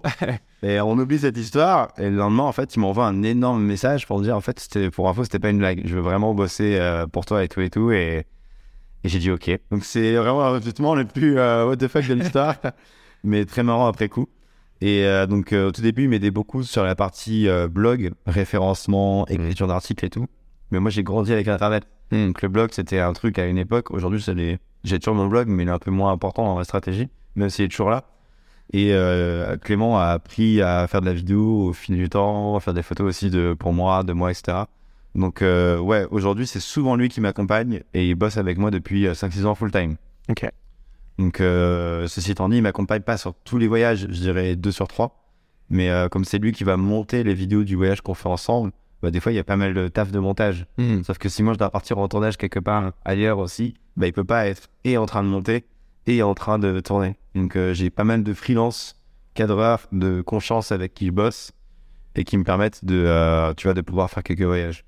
Ok. Donc, tu as un mec en CDI et quelques freelances Euh, en gros, je dirais que si je prends tous les gens que je fais bosser de façon très régulière sur mes projets, genre plusieurs fois par mois, on est une petite dizaine. Ah oui, ok. Ouais. Ouais, ouais. Alors, tu sais, encore une fois, il y a un graphiste qui va me faire ma vignette, mais ça va être toutes les semaines. Ouais. Il y a un web dev, il y a un web designer, il y a quelqu'un sur la marque de vêtements périple et tout. Enfin, tu vois, genre, il y a plein de petits trucs. Mais je pense que, ouais, il y a au moins une bonne dizaine de personnes que je rémunère de façon euh, régulière. Et ça, c'est ouf, c'est trop une fierté, hein. Bah ouais, c'est trop bien. On parle souvent de ouais, les influenceurs, ils gagnent trop bien leur vie. Alors, c'est pas le cas pour tous, bien évidemment, mais il y en a pour qui c'est le cas. Et... Mais en fait, on se rend pas compte que, euh, tu vois, il y a un truc tout bête. Hier, j'ai vu un truc, ouais, Michou euh, dévoile son salaire YouTube. euh, Et genre, tu voyais un chiffre énorme, effectivement, je crois que c'était six chiffres. Mais en fait, déjà, les gens qui disent dévoile son salaire, il est vraiment en 2023. Ouais, Je trouve qu'il y a eu beaucoup de sensibilisation sur la différence chiffre d'affaires, bénéfices, ça, tout ça. bien sûr. Un chiffre immense, hein, mais genre, croire que c'est ce qu'il a dans sa poche à la fin du mois, à part s'il est à Dubaï, ça marche pas comme ça. Euh, mais donc, du coup, il y a aussi tous les trucs que tu peux te permettre de faire. Euh, genre, euh, de pouvoir rémunérer plein de gens autour de toi sans te poser la question de les payer rapidement, ce qui est rarement le Mhm. cas. D'ailleurs, dans les collabs, nous, on reçoit rarement l'argent rapidement, mais c'est c'est une fierté de ouf, en fait. Et c'est trop cool. Jamais j'aurais pu penser qu'en tant que blogueur voyage, en commençant en slip dans une chambre à, Shang- à Shanghai, que je pourrais payer 10 personnes de façon sereine et tout, et, et juste participer à l'économie de façon générale, euh, parce que la créateur économie fait partie, euh, par définition, de, de l'économie, tu vois. Hmm. Donc c'est trop cool, c'est une fierté de te dire que tu peux euh, bosser Ouais, c'est plein de gens inspirants et tout et tout. Tu tu te souviens du premier euro que tu as gagné? Euh, ouais, c'était. Alors, en fait, c'est moi, mon business model, comme on appelle ça, il a vachement évolué au fil du temps. Mais au tout début, j'étais blogueur voyage dans le sens propre du terme. J'avais mon blog, tu vois. Et euh, à une époque, en fait, les, les entreprises me contactaient pour le référencement. Elles voulaient qu'on mette le mot-clé de l'entreprise, comme par exemple location de voiture pour Hertz, euh, ou ce genre de choses. Et moi, j'ai pas mal bossé comme ça au tout début sur de la vente de mots-clés dans mes articles, parce que ça permettait aux entreprises d'être mieux référencées sur Google. Ok. Petite startup, je sais pas si vous connaissez. Une part. Intéressant en tout cas, parce que c'est vrai que c'est un truc que. Qui était euh, ce genre, gentil hein, pour Google d'ailleurs. Bah, ils de faire ça. Ouais. mais ce genre de deal aujourd'hui, ça, Ça n'existe plus personne euh, Non, ça n'existe plus. à faire. ouais. Hyper intéressant. Ouais, mais c'est pour ça, vraiment, au tout début, euh, ça me permettait de m'en sortir. Ouais. Mm. Genre, c'était pas à 3 000 euros par mois, loin de là, mais ça me permettait de pouvoir aller vivre à Prague, à Budapest, euh, dans des villes comme ça, cool, où le coût de vie euh, était un peu moins élevé. Et c'était vraiment ça, 90% de mon business model. Ouais. Une petite mouche. euh, Ouais, j'ai vu. Tu, tu parlais, tu as mentionné le terme de, de créateur économie. Ouais. Euh, je, je me souviens aussi, il y a quelques semaines, voire mois, tu avais réagi euh, sur LinkedIn et sur ailleurs, en tout cas j'avais vu sur LinkedIn, au- à la petite polémique, il faut voir la grosse polémique de Magali Berda euh, qui avait dit euh, j'ai inventé l'influence, etc. Ah. Euh, Enfin bon, entre autres. Euh, Ouais. euh, Il y a plein de sujets. euh, ouais, il y a pas mal de sujets. C'est quoi toi ta vision de... C'est quoi la, créa- la créateur économie en fait? Ouais. Bah en fait, euh, justement, c'est très très large la créateur économie. C'est peut-être un peu le problème. Mm. C'est un peu comme si euh, on va prendre un, un humoriste, un chanteur, un DJ, Mm. et on va dire qu'ils font tous la même chose. On va les mettre dans le label des artistes euh, économie, et on va dire qu'ils font tous pareil, alors qu'ils font pas du tout le métier pour le même métier pour remplir une salle. Mm. Un mec qui est David Guetta ne va pas être, je sais pas moi, Gad Elmaleh. Euh, qui va pas être la même personne, etc., etc., enfin, la même personne, etc. Donc du coup, c'est un peu la même chose pour la créateur économie. On fait tous un métier différent en Mm. réalité. Même en tant que blogueur voyage, je fais pas le même métier que d'autres blogueurs voyage. Mm. Donc c'est c'est un peu toute la complexité de la chose. Et la grosse problématique qu'on a, c'est que souvent, je trouve, tristement, on nous résume à... Enfin, en tout cas, les médias classiques traditionnels nous résument au bas du panier de cette économie. Mm. Euh, les gens qui sont partis euh, de France pour euh, des raisons d'optimisation fiscale, pour payer euh, 0 euros d'impôts, etc., etc., et qui le revendiquent, mais qui reviendront quand même en France pour se faire soigner potentiellement après, donc c'est déjà des problèmes. Des gens qui sortent de la télé-réalité et qui ont des valeurs de, opposées à, à moi, par exemple. Mm. Et tout ça fait qu'il y a beaucoup de préjugés, beaucoup de stéréotypes Et d'ailleurs, je pense que nous, on est assez sensibilisés sur ce que c'est que la créateur économique. C'est pas que ça, euh, ce Mm. que je me dis là, euh, la créateur économique, mais je pense que si tu vas dans la rue et tu demandes à quelqu'un euh, le terme influenceur, même si j'aime pas, mais c'est aussi pour ça que je l'aime pas, c'est parce qu'en fait, euh, il est insupportable pour plein de raisons. Tu demandes à quelqu'un, c'est quoi un influenceur pour vous? Il va avoir un avis hyper négatif. Ouais. Ça te prouve bien que, en fait, peut-être que dans le milieu pur et dur, tu vois, les agences et tout, elles vont dans notre sens et elles comprennent qu'on fait un métier qui est assez louable pour beaucoup d'entre nous. Mais en fait, l'opinion publique, elle est quand même globalement contre nous, quoi. Et tout ça, c'est à cause notamment euh, des reportages qu'on peut voir euh, effectivement euh, sur France 2 euh, il n'y a pas si longtemps. C'était un reportage intéressant, mais il n'y a eu aucune contrebalance sur justement, il n'y a pas que Dubaï et il n'y a pas Mm. que Magali Berda, tu vois, qui représentent des influenceurs qui sont pas tous dans la lignée des influenceurs que je dirais j'estime. Ouais, bien sûr. ouais. Donc du coup, euh, tout ça fait que c'est un endroit, un milieu qui est complexe. Ceci étant dit, ça fait à peine 5 ans que la créateur, économie, elle se forme vraiment. Tu vois, Ouais. l'influence a toujours existé, on le sait bien, mais genre, je veux dire, vraiment, la créateur économie, ça fait que quelques années qu'elle existe réellement et que, tu vois, elle se développe. Donc c'est aussi normal qu'on en soit encore à ces structures, euh, enfin, ouais, ça commence à se, à se structurer et à se développer, quoi. Ouais. Mais c'est un peu compliqué de, de se dire quel est la, le futur de ça parce que l'influence euh, télé-réalité un peu poubelle, moi j'ai l'impression que ça fait 3-4 ans que je me dis non mais ça va pas continuer, ça va pas continuer. Mais en réalité, bah, ça continue, ça continue. Donc euh, je sais pas comment ça va se Ouais. continuer ça. Bah, D'ailleurs, euh, j'en profite euh, pour faire un big up à la Creator School, euh, chez qui on est actuellement, euh, chez qui on tourne, euh, qui est une école euh, pour les créateurs qui est en train de se, de se lancer. Donc c'est aussi un des, un des mouvements qui euh, peut permettre de, de, de, de généraliser un peu le fait que créateur n'est pas égal à influenceur Dubaï dropshipping et qu'il peut se passer d'autres euh, d'autres choses. Mais ouais, en vrai, on partage le même constat. Et moi, je me pose vraiment la question qu'est-ce qu'il faut pour euh, qu'il y ait le switch et un peu comme tu dis, quand on est euh, quelqu'un dans la rue, euh, Ouais. l'opinion évolue parce que ça me fait penser à. Déjà, le terme youtubeur, par exemple, Ouais. il est un peu différent de influenceur. C'est vrai. Et euh, qu'il y a 5 ou 6 ans, c'était pas forcément le cas. Et je repense toujours, euh, tu as sûrement vu euh, l'interview de Squeezie chez Thierry Ardisson, où voilà, il se fait matraquer. Bah, Aujourd'hui, ça arriverait plus. Ouais. Ou ça arriverait beaucoup moins. Ouais, ouais. Peut-être. Et peut-être que dans. Il y en a 5-6 à une époque.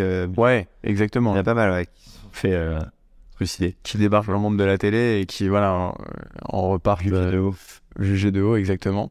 Donc ouais, je me demande ce qui, qu'est-ce qui peut faire le, le déclic pour le reste des créateurs, on va dire, parce que là, on parle du très très haut du panier, le top des youtubeurs, etc., qui sont vraiment vus comme des entrepreneurs maintenant.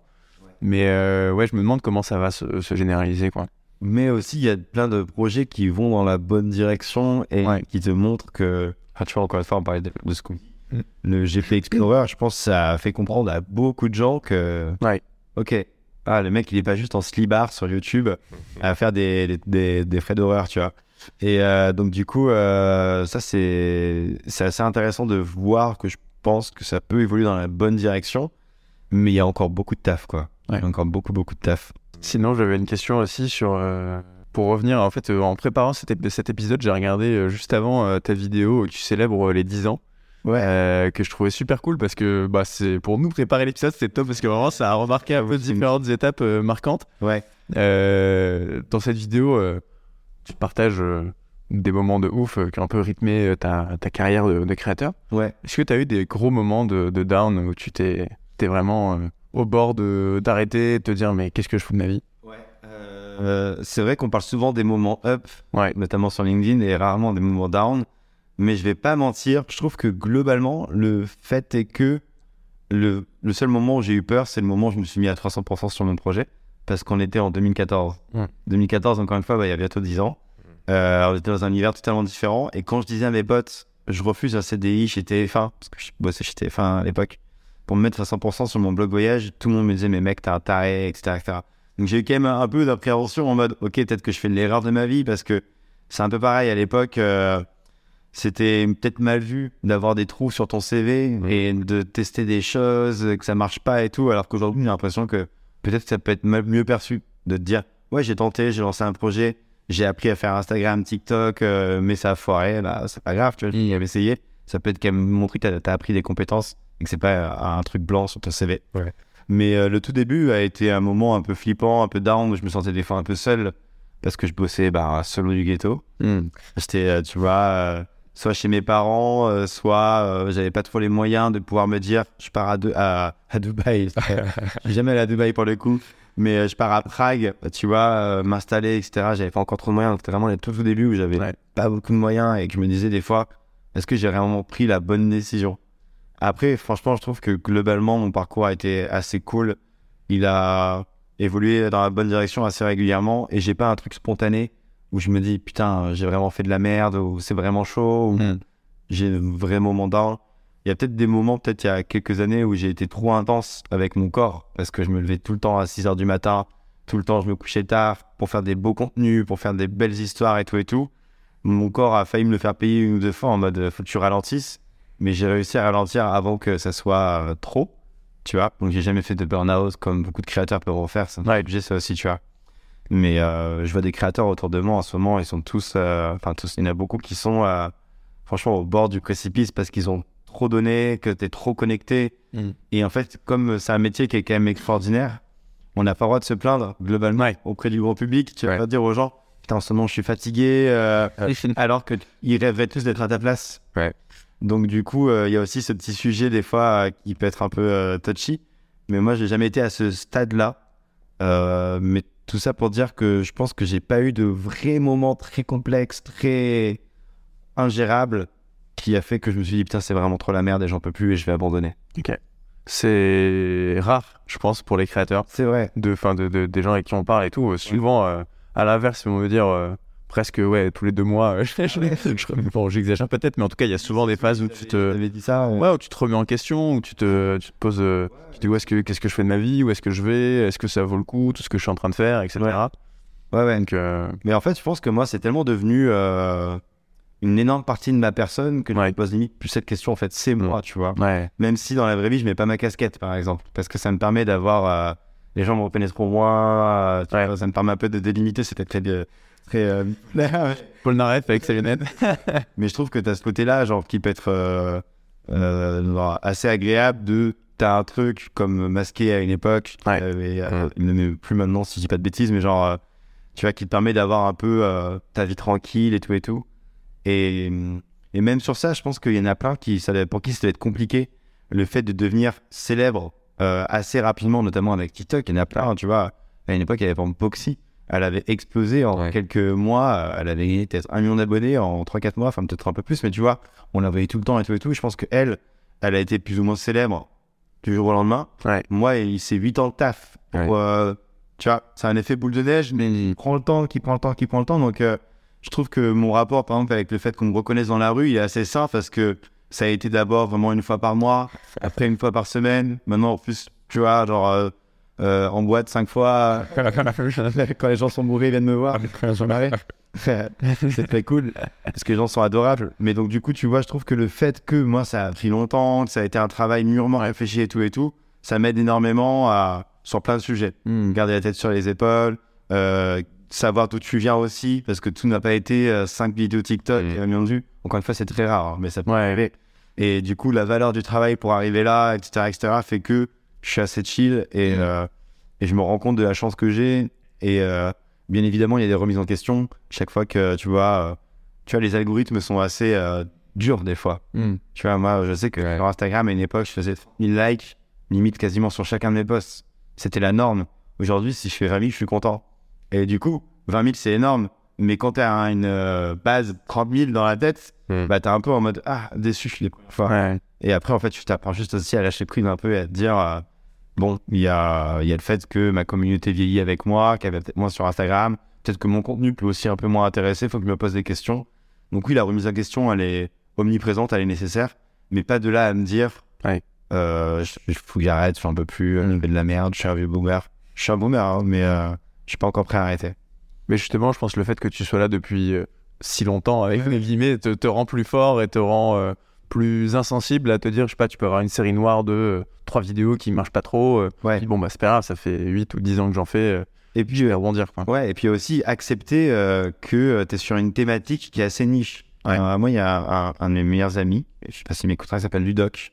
qui, est, réalis- qui était réalisateur au studio Bagel et qui a la chance de connaître pas mal de créateurs et tout. Et un jour, on parlait de tout ça. Je disais, putain, mais moi, ça me saoule, tu vois, sur YouTube, typiquement, je fais jamais un million de vues, quoi. Hmm. Et, euh, et en fait, il m'avait fait comprendre que, euh, en fait, ça, ça sert à rien de faire un million de vues dans une thématique où il y a personne qui fait un million de vues. Ouais. Ce que je veux dire par là, c'est que c'est, c'est ok de faire 100 000 vues. C'était le premier de ta niche quand même. C'était un peu un des, un des plus gros créateurs de cette niche-là. Et ça m'a permis de voir les choses différemment et d'arrêter de me comparer euh, à des Squeezie, à des, euh, tu vois, euh, Cyprien ou d'autres gros youtubeurs qu'on connaît tous. Ouais. Peut-être qu'il faut plus se comparer à des gens qui sont dans ta thématique. Et là, ben, peut-être que faire 100 000 vues dans le voyage, en fait, c'est très louable et c'est vraiment pas mal du tout, tu vois. Hmm. Donc, euh, il y, a, y a ça aussi qui permet un peu de se, euh, comment dire, de se, euh, décon, de se décontracte, quoi. Et de se dire, c'est OK, euh, tu vois, d'avoir moins de vues que d'autres thématiques qui peuvent faire des millions de vues, comme Ouais. Squeezie, encore une fois. Pour beaucoup de gens, le voyage, c'est un moyen de déconnecter avec son quotidien. ouais. Toi, le voyage, c'est ton quotidien, ou en tout cas, quand tu pars en voyage, tu es en train de travailler? Ouais. Est-ce que, première question, est-ce qu'il y a des moments où tu te dis, bon, bah là, je pars en voyage, mais pas de caméra, je déconnecte complètement? Ouais. Et deuxième question, est-ce qu'il y a des moments où en voyage, tu sens un peu la pression et tu te dis, ah mince, là, j'ai pas envie de sortir la caméra, j'ai envie de profiter du moment? Ouais. Euh, ouais, c'est vrai qu'en fait, je pense que la plupart des gens, quand ils voyagent, ils ont tendance, peut-être moins aujourd'hui d'ailleurs, en réalité, parce qu'il y a tellement un, du Wi-Fi partout, Internet partout, euh, l'omniprésence d'Instagram, que je pense qu'aujourd'hui, malheureusement, on est plus sur le téléphone quand même, même en voyage, Ouais. que par définition, il y a 8 ans, tu vois. Et euh, ceci étant dit, moi, quand je voyage, mon but est de créer du contenu. En tout cas, quand je pars au Canada, là, pour traverser le pays de Toronto à Vancouver, je vais produire 5 vidéos YouTube, je vais faire des dizaines de TikTok, de shorts, etc. etc. Euh, mais il m'arrive évidemment, tu vois, de faire des voyages en perso pour moi et de pas forcément faire de contenu. Je trouve ça important aussi pour reset un peu ton cerveau et te reconnecter à l'essentiel et plus prendre le temps de déconnecter justement de tout ça. Parce que c'est un monde qui est hyper intense, qui est hyper connecté par définition que d'être créateur. On passe des heures et des heures par jour sur nos téléphones euh, pour poster, partager, échanger avec nos communautés et tout et tout. Euh, ceci étant dit, moi j'ai cette chance-là d'arriver à prendre du recul et effectivement il y a des fois où je me dis putain ça fait chier, euh, je vais encore euh, faire un rush là alors que le paysage il est sublime, j'aimerais juste profiter. Mais dans ces cas-là je me dis juste mais en fait quand même mec euh, c'est ton bureau de travail aujourd'hui. Et j'arrive à prendre ce recul et à me dire bah tu sais à une époque t'étais chez TF1 dans une tour de 10 étages, t'avais ton ordi avec un Excel face à toi ou un PowerPoint.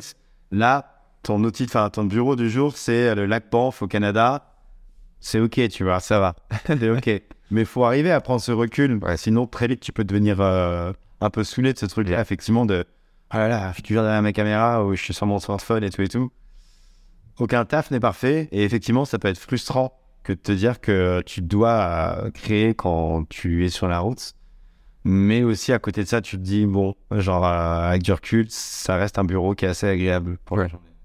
Et tu, toi, t'es consommateur de contenu voyage ou justement, tu te dis, j'en produis, euh, je regarde pas de vidéos voyage?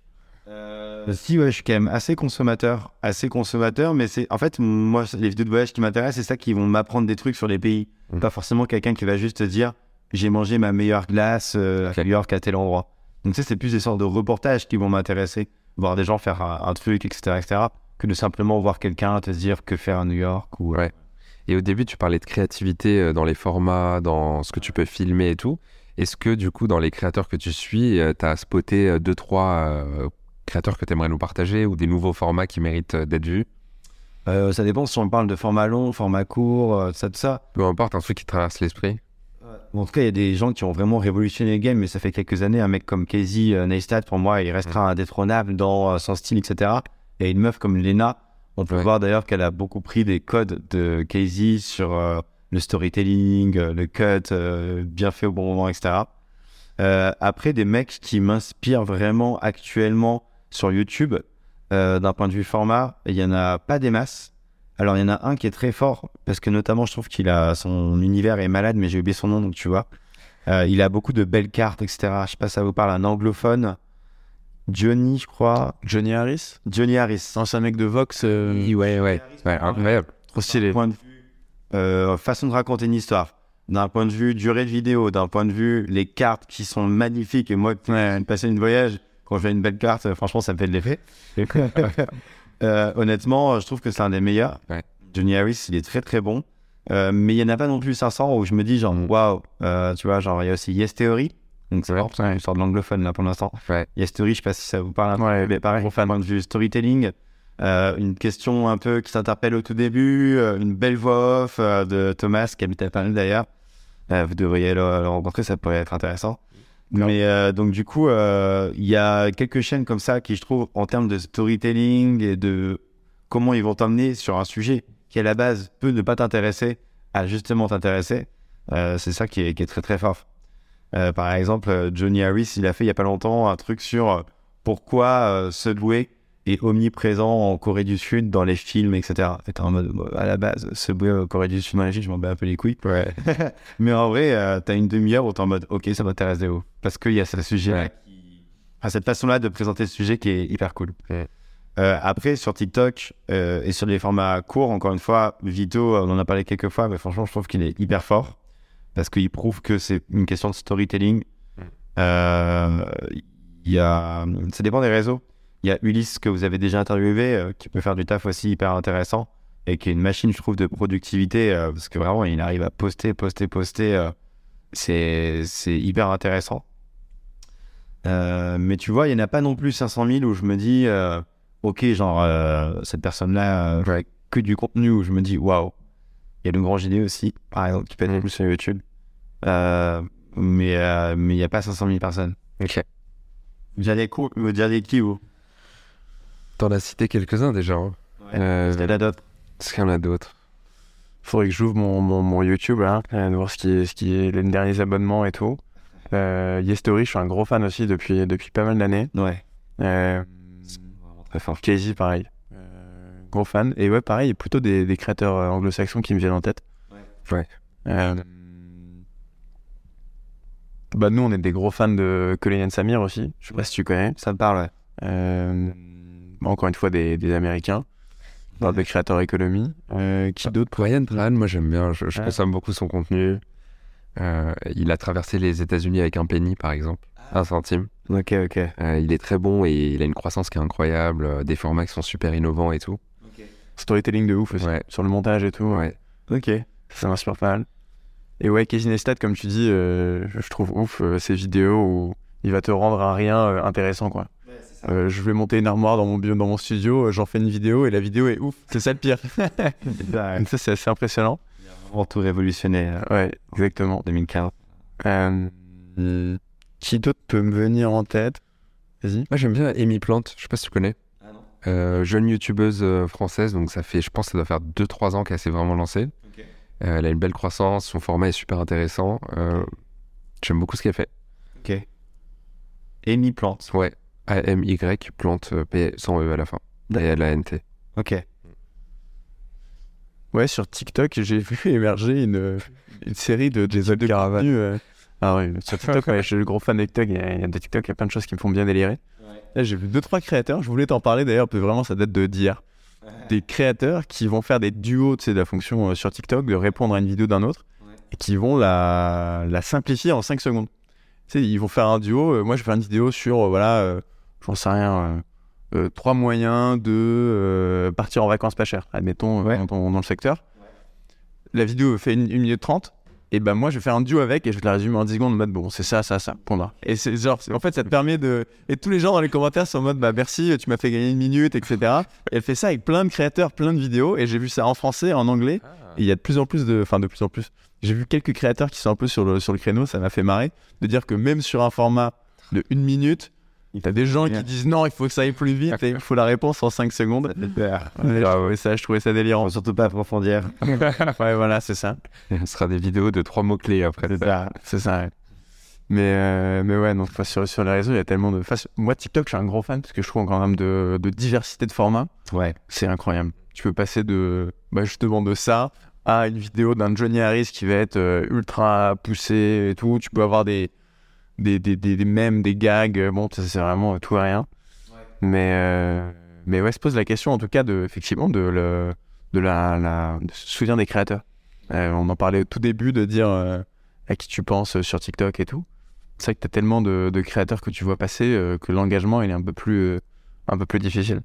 Ouais, mais c'est pour ça que je trouve qu'il y a des plateformes où il y a plus de chances de s'en souvenir, par exemple. Ouais, Euh, complètement. Ouais, LinkedIn, tu vois, Ulysse, Ulysse, il a pas mal de monde, mais il n'a pas non plus euh, autant de monde que certaines personnes que vous avez pu citer. Ouais. Bah, pourtant, on a pu penser à lui et vous l'avez déjà invité, tu vois. Ouais. ouais, Alors que le mec, il n'a pas 800 000 abonnés sur TikTok, euh, 500 000 sur Instagram et 1 million sur YouTube. Il est sur présent sur, euh, sur LinkedIn. Donc, je trouve qu'il y a encore des plateformes où il y a de la place Ouais. pour se faire un nom. Ouais. Notamment LinkedIn. Et surtout, l'engagement est Hyper intéressant. intéressant et on peut estimer que c'est un engagement de qualité au sens où euh, les gens ils vont regarder ton profil, ils vont engager avec toi. Ouais, c'est marrant parce que moi, il y a déjà des gens qui sont venus me voir en soirée pour me dire, ouais, je te suis et tout. Et moi, j'aime bien dire souvent, bah, où Parce que tu sais, les créateurs, souvent, au tout début, Ouais. ils disent, ouais, ouais, si on me suit sur Insta, on me suit partout. Alors, ouais, euh, non. Ouais. et euh, souvent, de plus en plus, on me dit, je te suis sur LinkedIn. Et ça me fait vois. Ouais, Putain.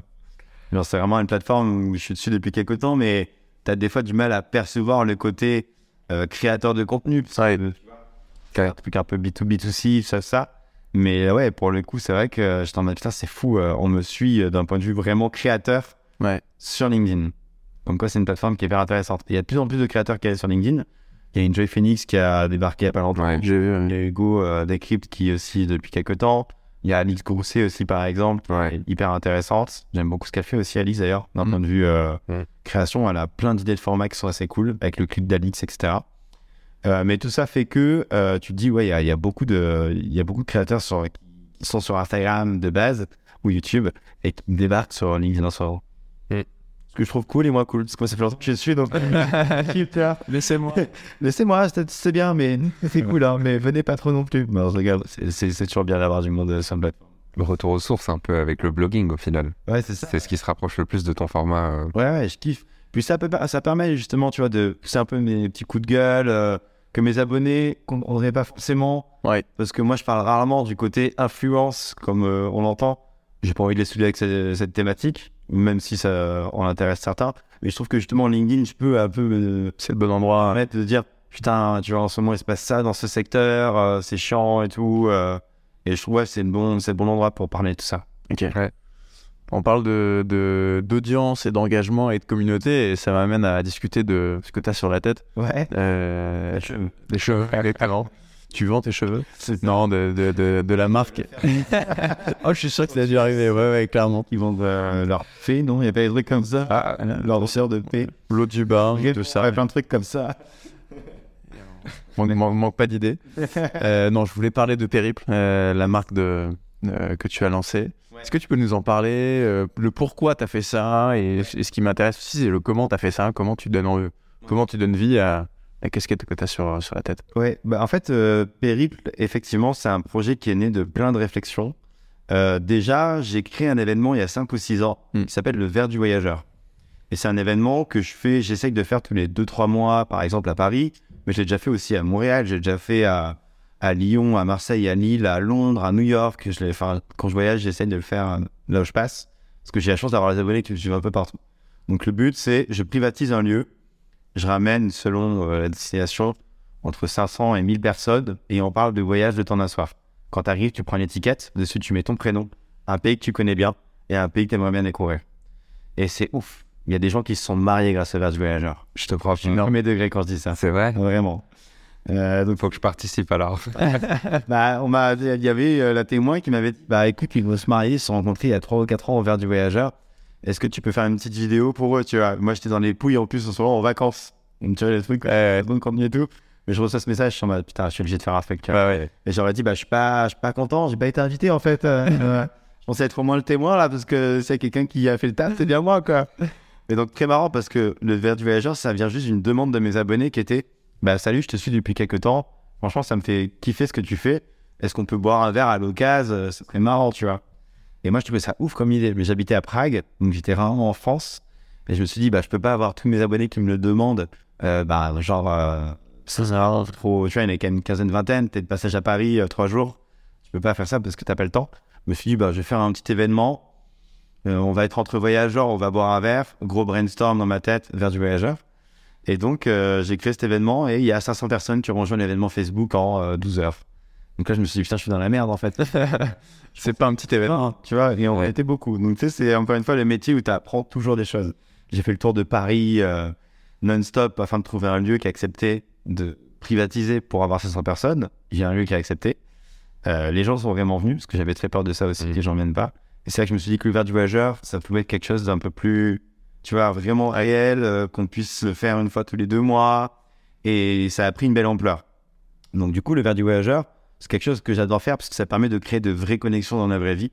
Et même pour moi, ça me permet de prendre du recul par rapport à mon univers parce que des fois, quand tu as 280 000 ou 281 000 abonnés, t'en arrives à te dire, bah, c'est un peu la même chose. Ouais. On est dans un ordre de grandeur qui évolue plus trop. Bah, quand t'as que 1000 personnes qui sont dans un lieu, que t'as privatisé, qui sont là et qui viennent te dire merci pour ce que tu fais et tout, tu te dis, putain, les 1000 personnes que, que, qui sont arrivées sur ma chaîne YouTube euh, à quelques semaines, bah, en fait, c'est énorme, quoi. Les humains, quoi, derrière. Des humains, exactement. Ça permet de prendre du recul sur ton taf. Quand tu vois un commentaire de quelqu'un qui te dit J'ai vécu un an à Montréal grâce à tes vidéos, franchement merci, c'était trop cool. Et quand t'as quelqu'un qui va te le dire en face, alors forcément, c'est pas la même émotion de sa part aussi et tout et tout, tu peux avoir des frissons euh, assez souvent. Ouais. Ça pour dire que pour en revenir à Périple, il y avait ce souhait de me dire J'aimerais que les gens puissent se reconnaître un peu partout autour du monde, des gens qui ont les mêmes valeurs, qui ont les, tu vois, les mêmes vibes, et que j'ai pas besoin d'être toujours là pour créer l'événement euh, et créer la rencontre. Et c'est comme ça que m'est venue l'idée de Périple. Ceci étant dit, moi j'essaie quand même de bien faire les choses. Donc euh, effectivement, tous les vêtements par exemple sont faits soit en France, soit au Portugal. Euh, ça implique un truc, tu vois, qui est de vraiment sourcer, de faire très attention, d'aller visiter les usines. On a pu aller, tu vois, au fin fond de Rouen, euh, tu vois, en Auvergne-Rhône-Alpes, ou à côté de Porto, au, au Portugal, pour visiter les usines, pour vérifier que tout était clean, etc., etc. Mais ça faisait partie de ma démarche de me dire, si je crée un projet euh, qui a des belles valeurs, parce que c'est quand même la rencontre, euh, le côté euh, communautaire, respectueux au maximum possible de l'environnement, un peu, tu vois, une sorte de Patagonia à la française dans un sens, au niveau des valeurs et tout et tout, euh, et avec encore plus de communautaire, bah, tout ça a impliqué qu'on fasse bien les choses.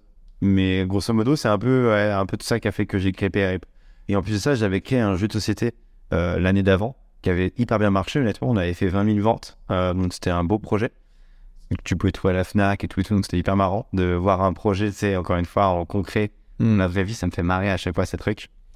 Euh, on rappelle que je suis parti d'un slip euh, à Shanghai. Non, Le fameux slip exactement. encadré chez toi. Ouais. ah merde, que je me renseigne sur ça. Il est sur eBay. c'est ça, c'est fou, tu sais. Mais euh, non, mais plus sérieusement, je suis parti d'un tout petit blog et t'arrives à faire des trucs qui font Ouais. du vente à la Fnac, euh, qu'on a réimprimé deux fois, euh, C'est fou. hein. et, euh, et une marque de vêtements, et un événement qui rassemble 1000 personnes qui, priment, qui prennent leur billet en 18 heures. C'est sold out. Parce que même si c'est gratuit, il faut prendre un billet pour venir au verre du voyageur. Ça fait que tu te dis, putain, c'est ouf. Donc, euh, Périph', c'est la continuité de tout ça. Pour le coup, c'est beaucoup plus de travail que ce que je pensais. Mhm. C'est tellement de galères, c'est tellement de.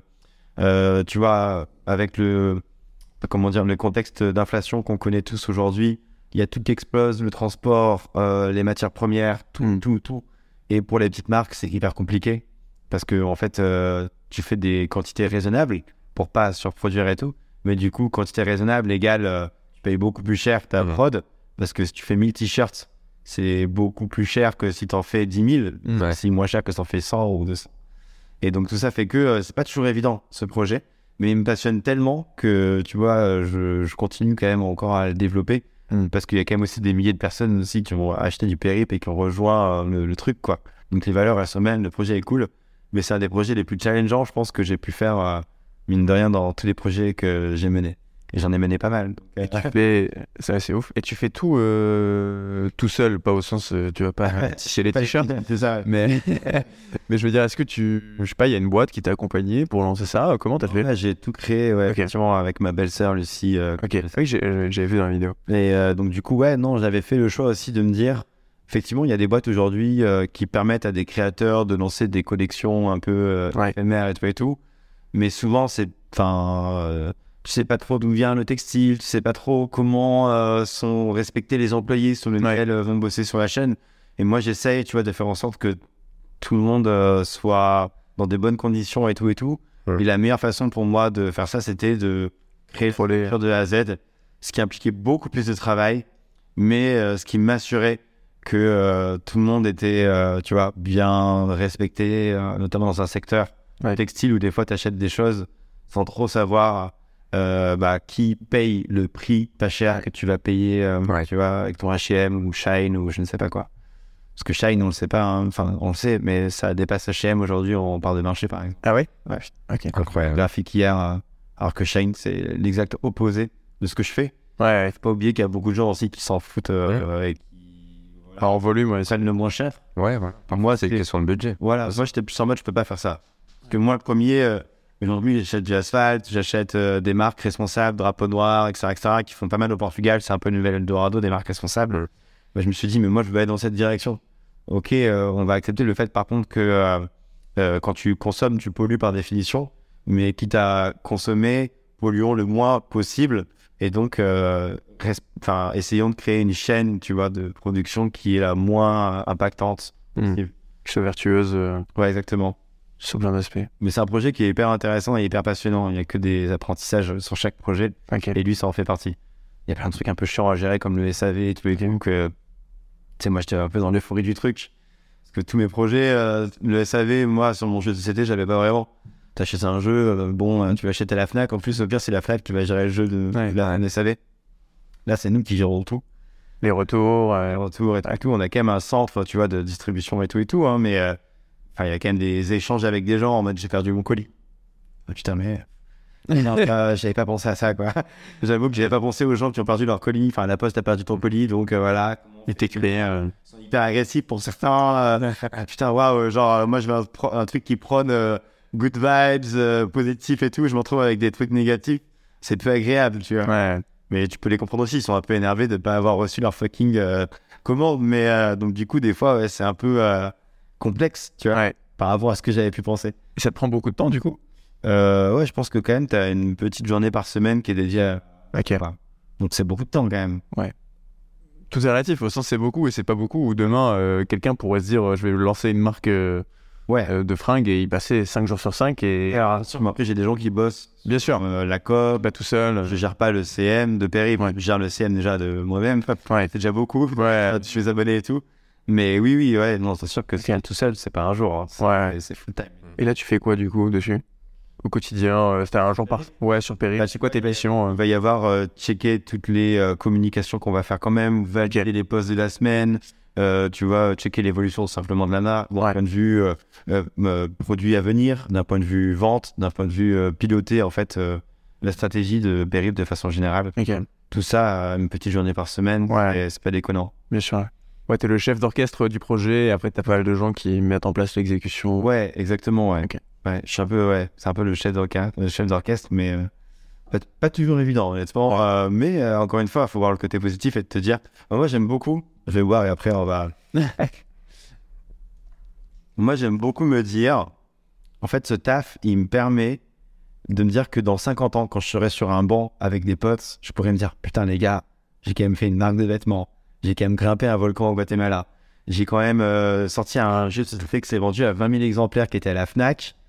Et tout ça grâce à un taf, quoi. Et c'est ça qui est passionnant, tu vois. C'est ça qui est oufissime. Donc la marque, ok, euh, il y a des difficultés, mais il faut se dire, mais putain, c'est quand même extraordinaire. Il y a des milliers de personnes qui ont rejoint le projet, c'est quand même fou. C'est pas un truc qui a fait 20 ventes, tu vois, c'est des milliers de ventes. Il faudrait que je vérifie d'ailleurs c'est pas plus. Mais euh, tu vois, genre, on est sur un truc qui est extraordinaire. Et ça, c'est grâce à un taf. Donc il y a que des apprentissages. Et quel taf Bon, ça. Et quel taf Ou peut-être qu'un trop là, du coup. mais euh, non, mais faut cool, ouais. C'est ça qui est, qui est cool, au final, avec ce métier. Et, et donc là, tu nous as parlé de Périple, mais le jeu de société, je suis curieux de savoir comment tu as fait pour qu'il soit distribué euh, à la Fnac?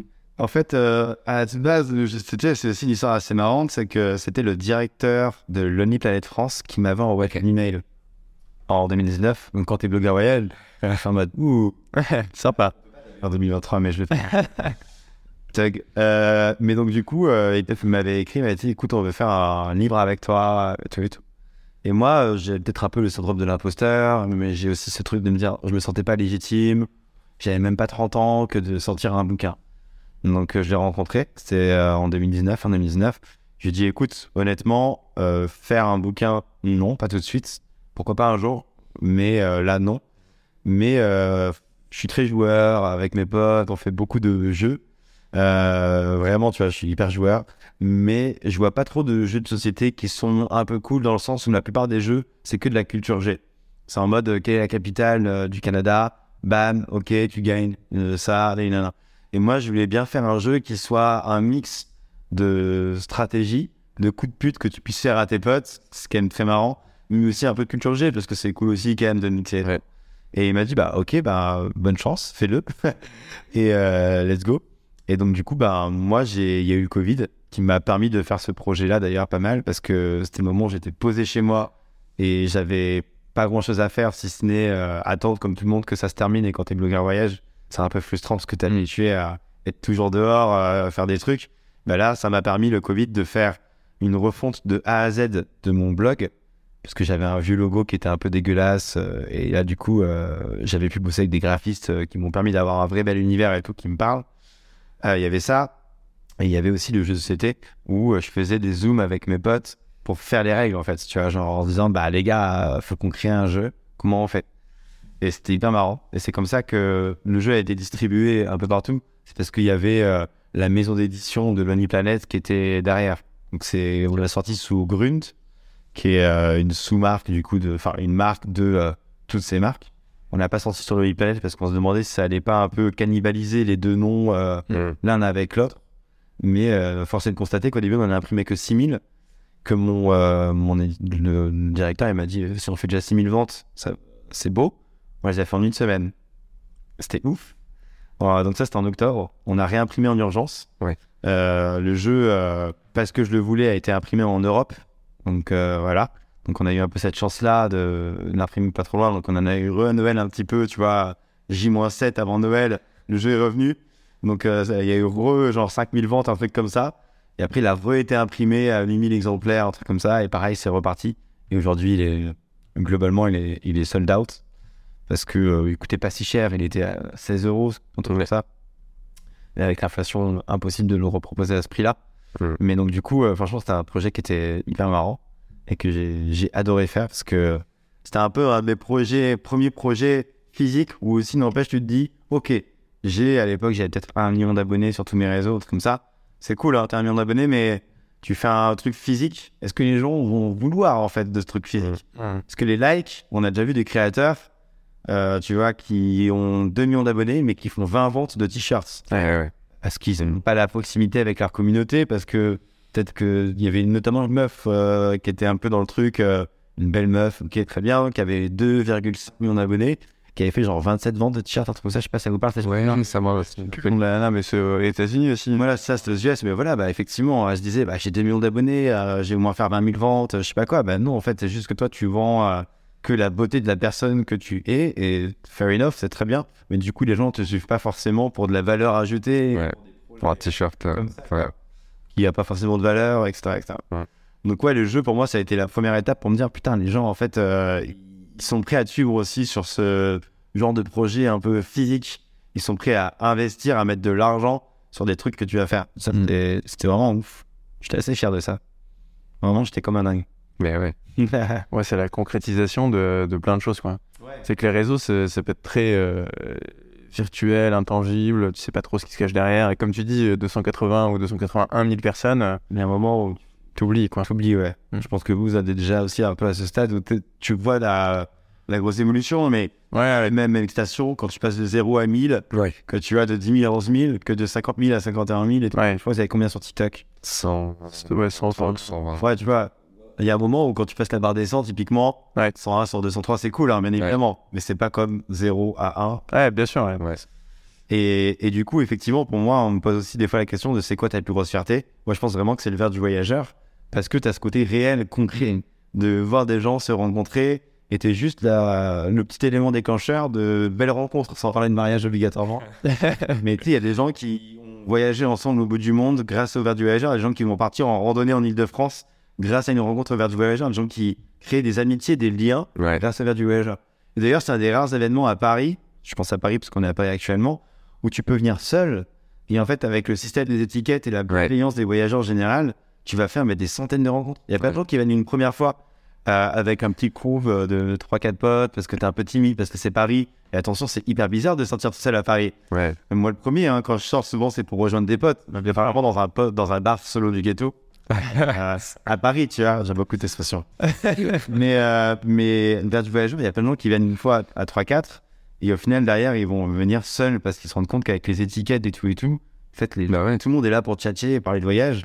Et tu sais pas, tu vas aller en Iran, tu vois un mec qui a écrit Iran euh, sur sa destination, euh, sur- qui connaît bien, bah, tu vas le tchatcher. Et, et après, bah, souvent, le voyage, c'est juste le prétexte. Tu commences par parler de l'Iran dans l'exemple, par exemple, mais après, tu parles de tout et de rien. Quoi. Donc, euh, moi, c'est un peu une de mes plus grosses fiertés, c'est ça, ouais. C'est pas forcément d'avoir fait euh, 50 000 likes euh, sur euh, une publication euh, Instagram ou ça, je sais pas quoi. Ça, c'est cool pour l'ego, mais la plus grosse fierté, c'est plus de te dire que tu arrives à rassembler les gens Ouais. et à créer des vrais liens. Et ça, c'est ça trop cool. T'es déjà allé en Iran? Jamais, et c'est dans ma des shortlists euh, actuellement un peu compliqué. Ouais. mais j'ai très envie d'y aller, euh, notamment un peu euh, me la jouer, euh, tu vois, voyage à l'arrache, sans collaboration forcément, et parce que j'ai quelques potes voyageurs qui sont euh, allés en Iran et qui ont tous vraiment eu des coups de cœur, notamment sur euh, la population de façon générale, tu sais, qui t'invitent euh, à Ouais. manger chez eux et tout et tout, Moi, ça me ferait pas mal kiffer. Peut-être un peu en mode rendez-vous inconnu que je me fais celui-là. Euh, plutôt, j'irai dormir chez vous, pardon. Ouais. J'irai dormir chez vous. Euh, Antenne de Maxi, d'ailleurs, qui a été une de mes inspirations, si tu Ouais. parler d'inspiration un peu plus tôt, il n'y a pas que les inspirations de YouTube, il y a les inspirations euh, d'autres formats, de formats de jeunesse. Il a créé le, le- le vlog en voyage. Ouais. C'est clair, oui. Et impressionnant. Il a fait un bouquin d'ailleurs avant d'aller dormir chez vous. Ok. Je sais pas si euh, Non. ça vous parle, bah, du coup, qui raconte un peu son histoire, qu'il a beaucoup galéré et tout et tout. Et c'est hyper intéressant. Tu, tu l'as rencontré? Euh, je l'ai jamais rencontré en perso. Je l'ai déjà vu en conférence et tout. Mais euh, ouais. Non, par contre, j'ai rencontré par exemple Yann Bertrand. Ah oui, si tu. Euh, J'avais fait une vidéo avec lui et pour moi, c'est pareil, une des plus grosses fiertés. Encore une fois, c'est pas une- qu'une question de, je sais pas, d'avoir fait tant d'argent ou d'avoir eu tant de likes ou ça. Ça, pour moi, c'est cool, mais c'est pas le, comment dire, c'était pas le projet de base. Par contre, si tu m'avais dit il y a 10 piges, genre, euh, mec, tu vas aller faire une vidéo chez Lars Bertrand qui sera au courant que ce sera pour tes réseaux à toi et qui va être, euh, tu vois, là pour toi pendant deux heures, pour moi, c'est un accomplishment euh, de vie, quoi. Pareil, quand j'aurai 80 ans, putain, les gars, sur mon petit banc, là, avec ma. ma les gars, j'ai fait des vidéos avec Lars Bertrand. Dans le Yukon, c'est ça? De quoi? Dans le Yukon, l'État euh, au Canada, comment tu l'appelais? Yukon. Yukon, ouais. Ouais, c'est ça, ouais, j'ai failli mourir et Ouais. ouais. Non, une prod, c'est ça. Je vis un peu pour ça aussi. Ça te fait une vie bien remplie, ouais, c'est clair. C'est ça. Je crois qu'un Français moyen, euh, dans sa vie, il voyage dans huit pays, un truc comme ça. Ce qui est, euh, ce qui est peu et beaucoup à la fois par rapport aussi à d'autres pays au développement. hein. Tu sais, t'as Ouais. plein de gens qui vont jamais voyager de leur vie, même des Français évidemment qui vont jamais voyager de leur vie. Je dis pas qu'il faut voyager d'ailleurs pour à tout prix être heureux ou quoi. Mm. Ça, c'est vraiment très personnel. Genre, euh, euh, même si les réseaux, des fois, nous font croire qu'il faut à tout prix, justement, aller euh, très loin et tout et tout. Je suis pas forcément d'accord. C'est chacun Mm. a sa notion du bonheur et tout et tout. Je viens d'un lieu dit de 200 habitants en Haute-Loire. La plupart de mes potes de ce département, ils voyagent très peu et ils ont eu des enfants à 25 ans et une maison et tout et tout. Ils sont très heureux, tu vois. Euh, mais tout ça pour dire que c'est vrai que genre euh, les accomplishments de rencontrer Yann Bertrand euh, et de, de faire toutes ces rencontres, pour moi, c'est un truc de malade. Et j'estime déjà, à bientôt 32 ans, avoir plus vécu que ce que j'aurais pu espérer vivre en une vie entière. Mm. Et ça, c'est grâce à ce taf. C'est extraordinaire. C'est très beau.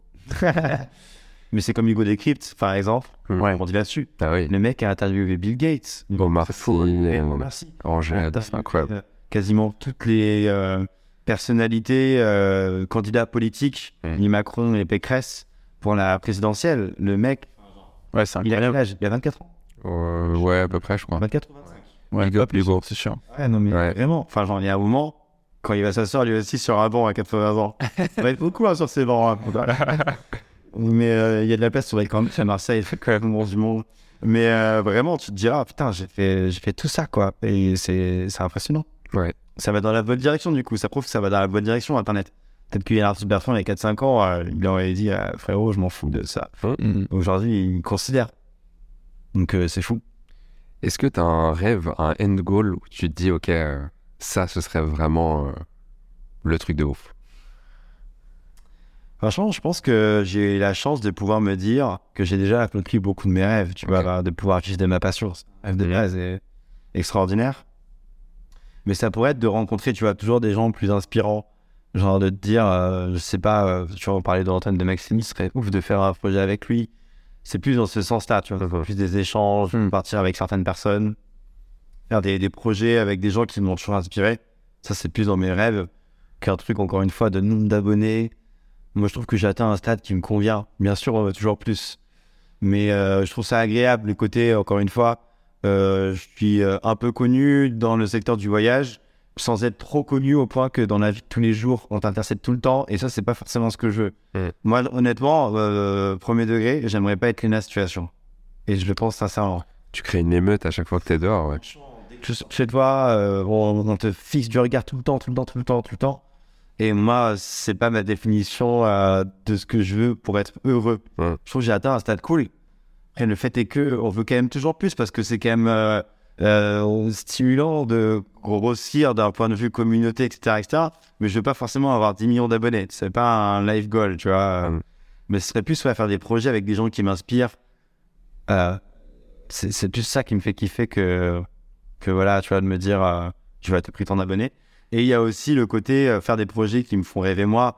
Le truc d'aller de Lagos au Portugal jusqu'à Singapour en train. Ce serait dingue. Le banc à 80 ans. Grave. Et, et ouais, c'est plus des trucs comme ça, tu vois, qui me font euh, vibrer. C'est des vraies expériences, des vraies aventures, des vrais périples, placement de produit. Euh, mais ça porte bien son nom, tu vois, genre vraiment de vivre des trucs où t'as un petit peu des chemins qui sont pas parfaits, mais à la fin, tu regardes derrière toi, tu te dis, putain, franchement, on a fait un beau truc là. Ouais. Donc c'est ça qui me fait plus euh, bander aujourd'hui, pour euh, concret. C'est marrant, euh, ta toute première phrase quand t'as dit euh, je crois que j'ai déjà accompli pas mal de mes rêves. Ouais. Il me semble que quasiment mot pour mot, Vito nous avait dit ça aussi. Que, euh, il avait dit, euh, bon, on avait posé que, encore une fois quasiment la même question de dire bah, c'est quoi ton, ton rêve le plus fou que t'as pas encore accompli et tout. Et il est un peu bugué, bah en fait euh, je pense que j'ai déjà tout fait, tu vois, ça c'est ouf. Ça m'étonne pas. Bah, il a aussi vécu beaucoup de, beaucoup de trucs. Ouais, c'est clair. On le connaît sur euh, TikTok depuis pas longtemps, mais il a fait, euh, il avait explosé à une époque avec le Burning Man. Vous avez dû en parler. Ouais, Il a fait beaucoup de choses, euh, ce mec. Ouais. Donc euh, c'est aussi, ça fait longtemps qu'il est dans le game, quoi. Donc je pense qu'effectivement, on a cette chance-là de pouvoir se dire, euh, on a fait beaucoup de choses. Ouais. Alors des petits trucs, des rêves perso que je pourrais dire, par exemple, plonger avec des baleines, tu vois. Rêve aussi, Hmm. mais c'est un truc, je sais que je le ferai, mais tu vois, j'en suis à ce stade de me dire, Si, si j'ai envie, je peux le faire. c'est une question de temps plutôt Mm. que d'inatteignable. Pour moi, un rêve, c'est quelque chose qui est compliqué à atteindre, tu vois. Ouais. Il faut, voilà, c'est plus une question de quand, de que comment. Ouais. Donc c'est c'est même pas un rêve, c'est plus un projet, tu vois. Mais ouais, c'est un truc de voilà. C'est fou. Mais j'ai plein de projets et tout, mais ouais, d'un point de vue rêve à proprement parler, je pense que je le touche. euh, Enfin, un peu genre du storytelling, mais je le dois au quotidien, de je sais pas, de bosser avec des potes, de pouvoir faire des projets extraordinaires, de pouvoir euh, genre juste être heureux et même rendre mes proches fiers de moi. C'est un Mm. truc qui est trop cool, tu vois. Quand tes parents ils parlent de toi et tout et tout, c'est c'est hyper agréable. Et euh, tout ça, c'est euh, c'est des rêves que j'atteins déjà, donc c'est trop cool. Incroyable. C'est fait, ça a été euh, facile au début euh, avec tes parents, tes proches, euh, quand Ah. justement en 2012-14, tu leur dis euh, justement je suis en slip euh, à Shanghai. Premier, il y a un truc qui prend un peu d'ampleur. pas facile. Pas être sur Facebook. C'était ça en plus à l'époque. Hein. Bon, mettons les contextes. Ouais. c'est pas les mêmes chiffres. Mais euh, mes parents, typiquement, ils m'ont un peu. euh, Ouais, ils m'ont plutôt bien soutenu. Ok. Après, je leur ai peut-être un peu menti. Je leur ai pas dit ça, c'était délit chez TF1. Peut-être un peu maquillé. Il y a- il y a TF1 qui me propose un truc, mais je sais pas, je sens bien le truc arriver, je vais quand même le tenter. Ils m'ont dit ok. Mais il y avait des potes, effectivement, qui me disaient Mais mec, euh, c'est quoi ton histoire? T'as un l'autre voyage, c'est pas un taf, encore une fois. Effectivement, déjà, la créateur économie, alors ce terme, vraiment, C'était pas. qu'elle n'existait pas du tout. Instagram n'existait pas, euh, n'existait pas, on était vraiment dans un monde différent. J'avais un blog voyage. Ouais. C'était quasiment que ça au début, avec Facebook et Twitter. Mais il n'y avait aucune collab, il n'y avait rien. Donc quand tu dis à tes potes, je vais me mettre à 100% là-dessus, la plupart me disaient, t'es taré. Il n'y en a pas Ouais. qui m'ont dit, franchement, ouais, t'as raison, tente-le. Très peu. Mais il y a un moment où je me disais, j'ai pas grand-chose à perdre. J'ai un an d'avance, j'avais un an d'avance niveau euh, études. Enfin, je sais pas, j'étais en mode, au pire, qu'est-ce que j'ai à perdre si ce n'est que de tenter de vivre de ma passion et de me lever un peu plus avec le sourire. Tu vois? Parce que TF1, j'aimais bien, mais Ouais. Une passion. Ouais, ouais j'adorais mes collègues. Franchement, j'adorais aller au taf pour voir les, les, les collègues et faire des blagues à longueur de journée et me faire détester par des gens derrière parce que je faisais cette blague. Mais mon taf en tant que tel, je me faisais chier, quoi. J'étais en mode. euh, si c'est ça ma vie entière, pour le coup, à 80 ans, je vais pas trop kiffer. Mais qu'est-ce qui te fait, qu'est-ce qui fait qu'à ce moment-là, tu te dis, ok, euh, je vais le tenter? T'as des signaux, tu, ou c'est juste un instinct où tu te dis, euh, tu sais quoi, j'ai envie d'y aller, euh, je me fais confiance et ça va le faire. Il y a une succession de plusieurs trucs. Il y a un, je commençais à pouvoir tirer un petit SMIC Ok. ça. Donc euh, j'étais en mode, bon, je vais clairement pas, euh, parce que TF1 évidemment proposait beaucoup plus qu'un petit SMIC, sans être non plus euh, mirobolant, mais évidemment, tu vois, tu- on le sait, tu vois. Et plus de sécurité surtout. Ouais, exactement. En termes de CDI, t'as les congés payés et tout, mais on va dire, salaire sorti d'école de commerce, euh, TF1, j'aurais peut-être pu être entre 2000 et 2500 euros net, un truc comme ça. Donc évidemment, c'était bien plus. Euh, mais euh, mais il y avait donc le côté, l'argent, ça peut peut-être le faire. Le côté, qu'est-ce qui va me donner le sourire quand je vais me lever le matin?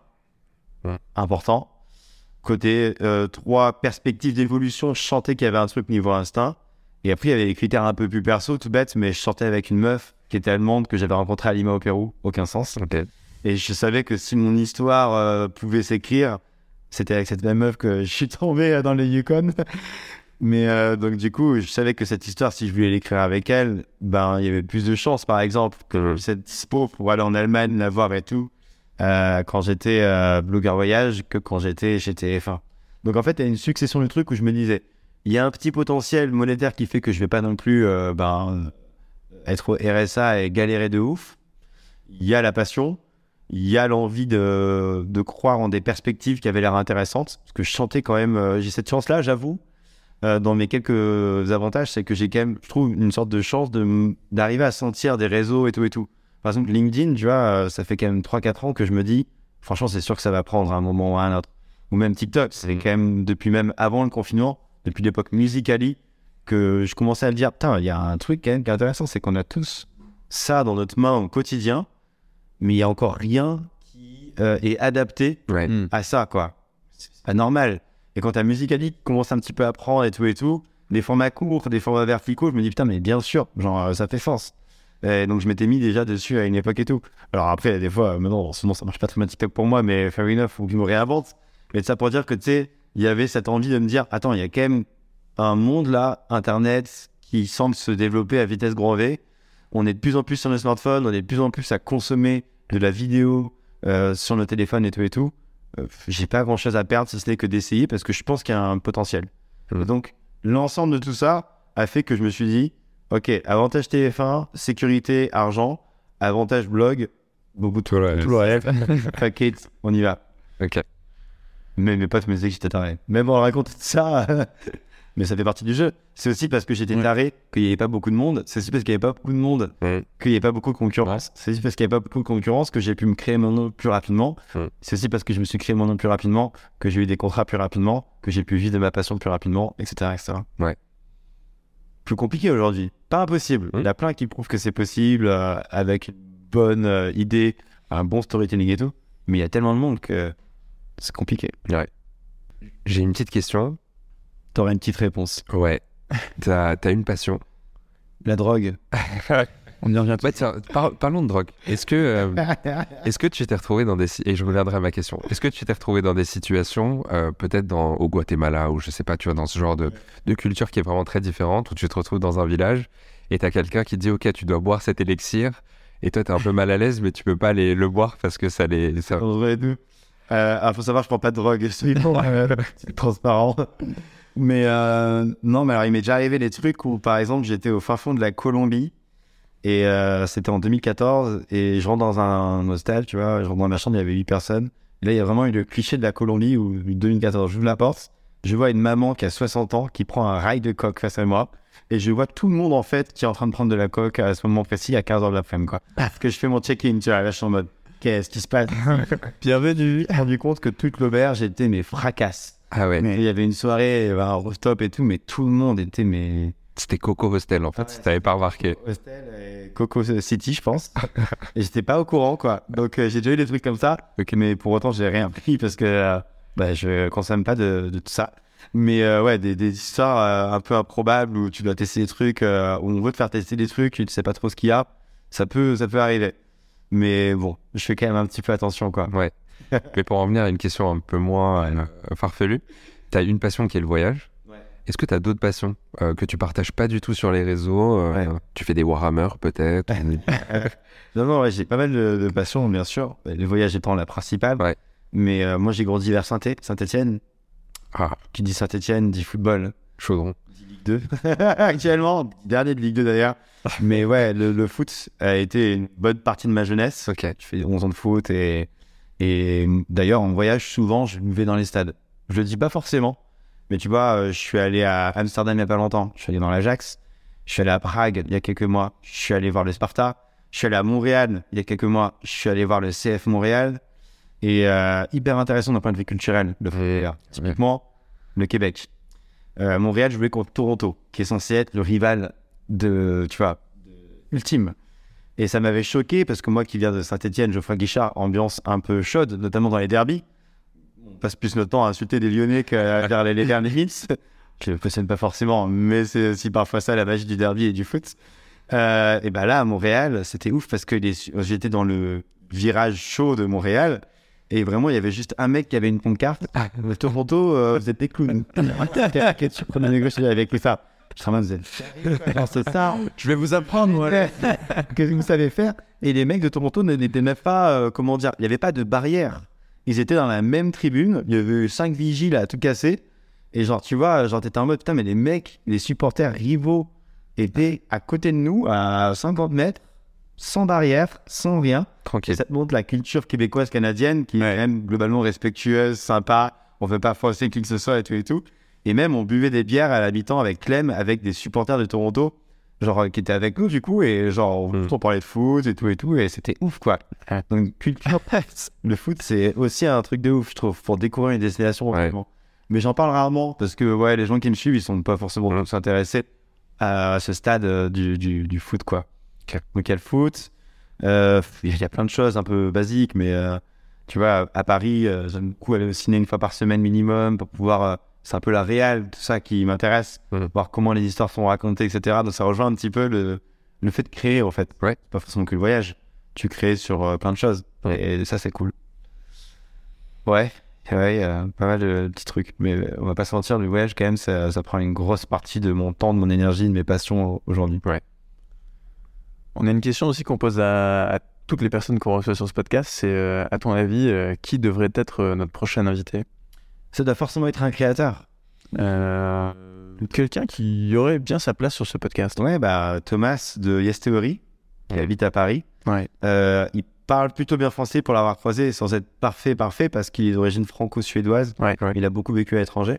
Mais je pense que ça peut être un mec qui vous apporte une vision différente. Grave. Parce que anglophone, Ouais. au niveau des créations de contenu, et ça changera un petit peu, tu vois, de, du franco. Je crois que vous avez eu quasiment que du franco, non? Ouais. De ce que j'ai vu, ouais. Donc je pense que, ouais, lui, ça pourrait être hyper intéressant. Il habite à Paris. Ouais. Grave. On va lui envoyer un QR code à scanner. Ouais, grave. Une très bonne idée. C'est vrai. Très bonne idée. Euh, et dernière chose, tu veux dire un truc? Non, je pense qu'on est tout bon. Ouais, tout bon. Euh, bah, dernière chose qu'on dit aussi, c'est merci aux gens qui nous ont écoutés. Ça fait Grave. une grosse heure et demie, euh, pas loin des deux heures euh, qu'on est lancé. Donc, euh, ceux qui sont encore là, euh, merci à vous. Euh, Si on peut abuser de votre gentillesse, euh, mettez-nous un avis, un commentaire, envoyez du love sur la plateforme sur laquelle vous êtes. Ça fait toujours plaisir et ça nous permettra euh, de convaincre euh, Thomas euh, de venir sur ce podcast. Mais merci aussi à toi, évidemment, Bruno, pour ton temps. Trop cool de t'avoir rencontré. La discussion était vraiment euh, super intéressante. Je suis sûr que les gens vont, kiffer aussi. Ouais. Donc c'est vraiment, euh, vraiment trop sympa. Merci beaucoup. Trop cool. Merci à vous.